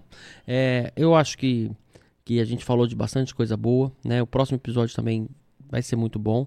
É, mais uma vez, maravilhoso participar disso. Eu quero pedir para um dos irmãos aqui, se puder, fazer uma oração final, só pra gente, breve, uma oração breve final, para abençoar esse podcast e quem tá assistindo em casa. Eu Pode ser. Sugiro o? Felipe, o, o Eduardo. Eu a sugiro, semana você falou meu nome, eu sugiro Eduardo também. É, eu voto com o relator. Vamos orar então. Senhor, muito obrigado, Deus, por esse momento, Amém, pela Senhor. tua palavra que sempre nos edifica, nos abençoa, Senhor. Colocamos diante do Senhor mais uma vez esse projeto, que o Senhor nos dê direção, capacitação, para Amém, honra e Senhor. glória do teu nome. Graças nós Amém. te damos. Estamos aqui à disposição, ó Pai, que isso possa ser para a honra e glória do teu nome, para a Amém. edificação do teu Amém. reino e da tua igreja, Amém. Pai. Amém. Continua nos abençoando, nos guardando. Essa é a minha oração grata em nome de Jesus, Pai. Amém. Amém. Amém.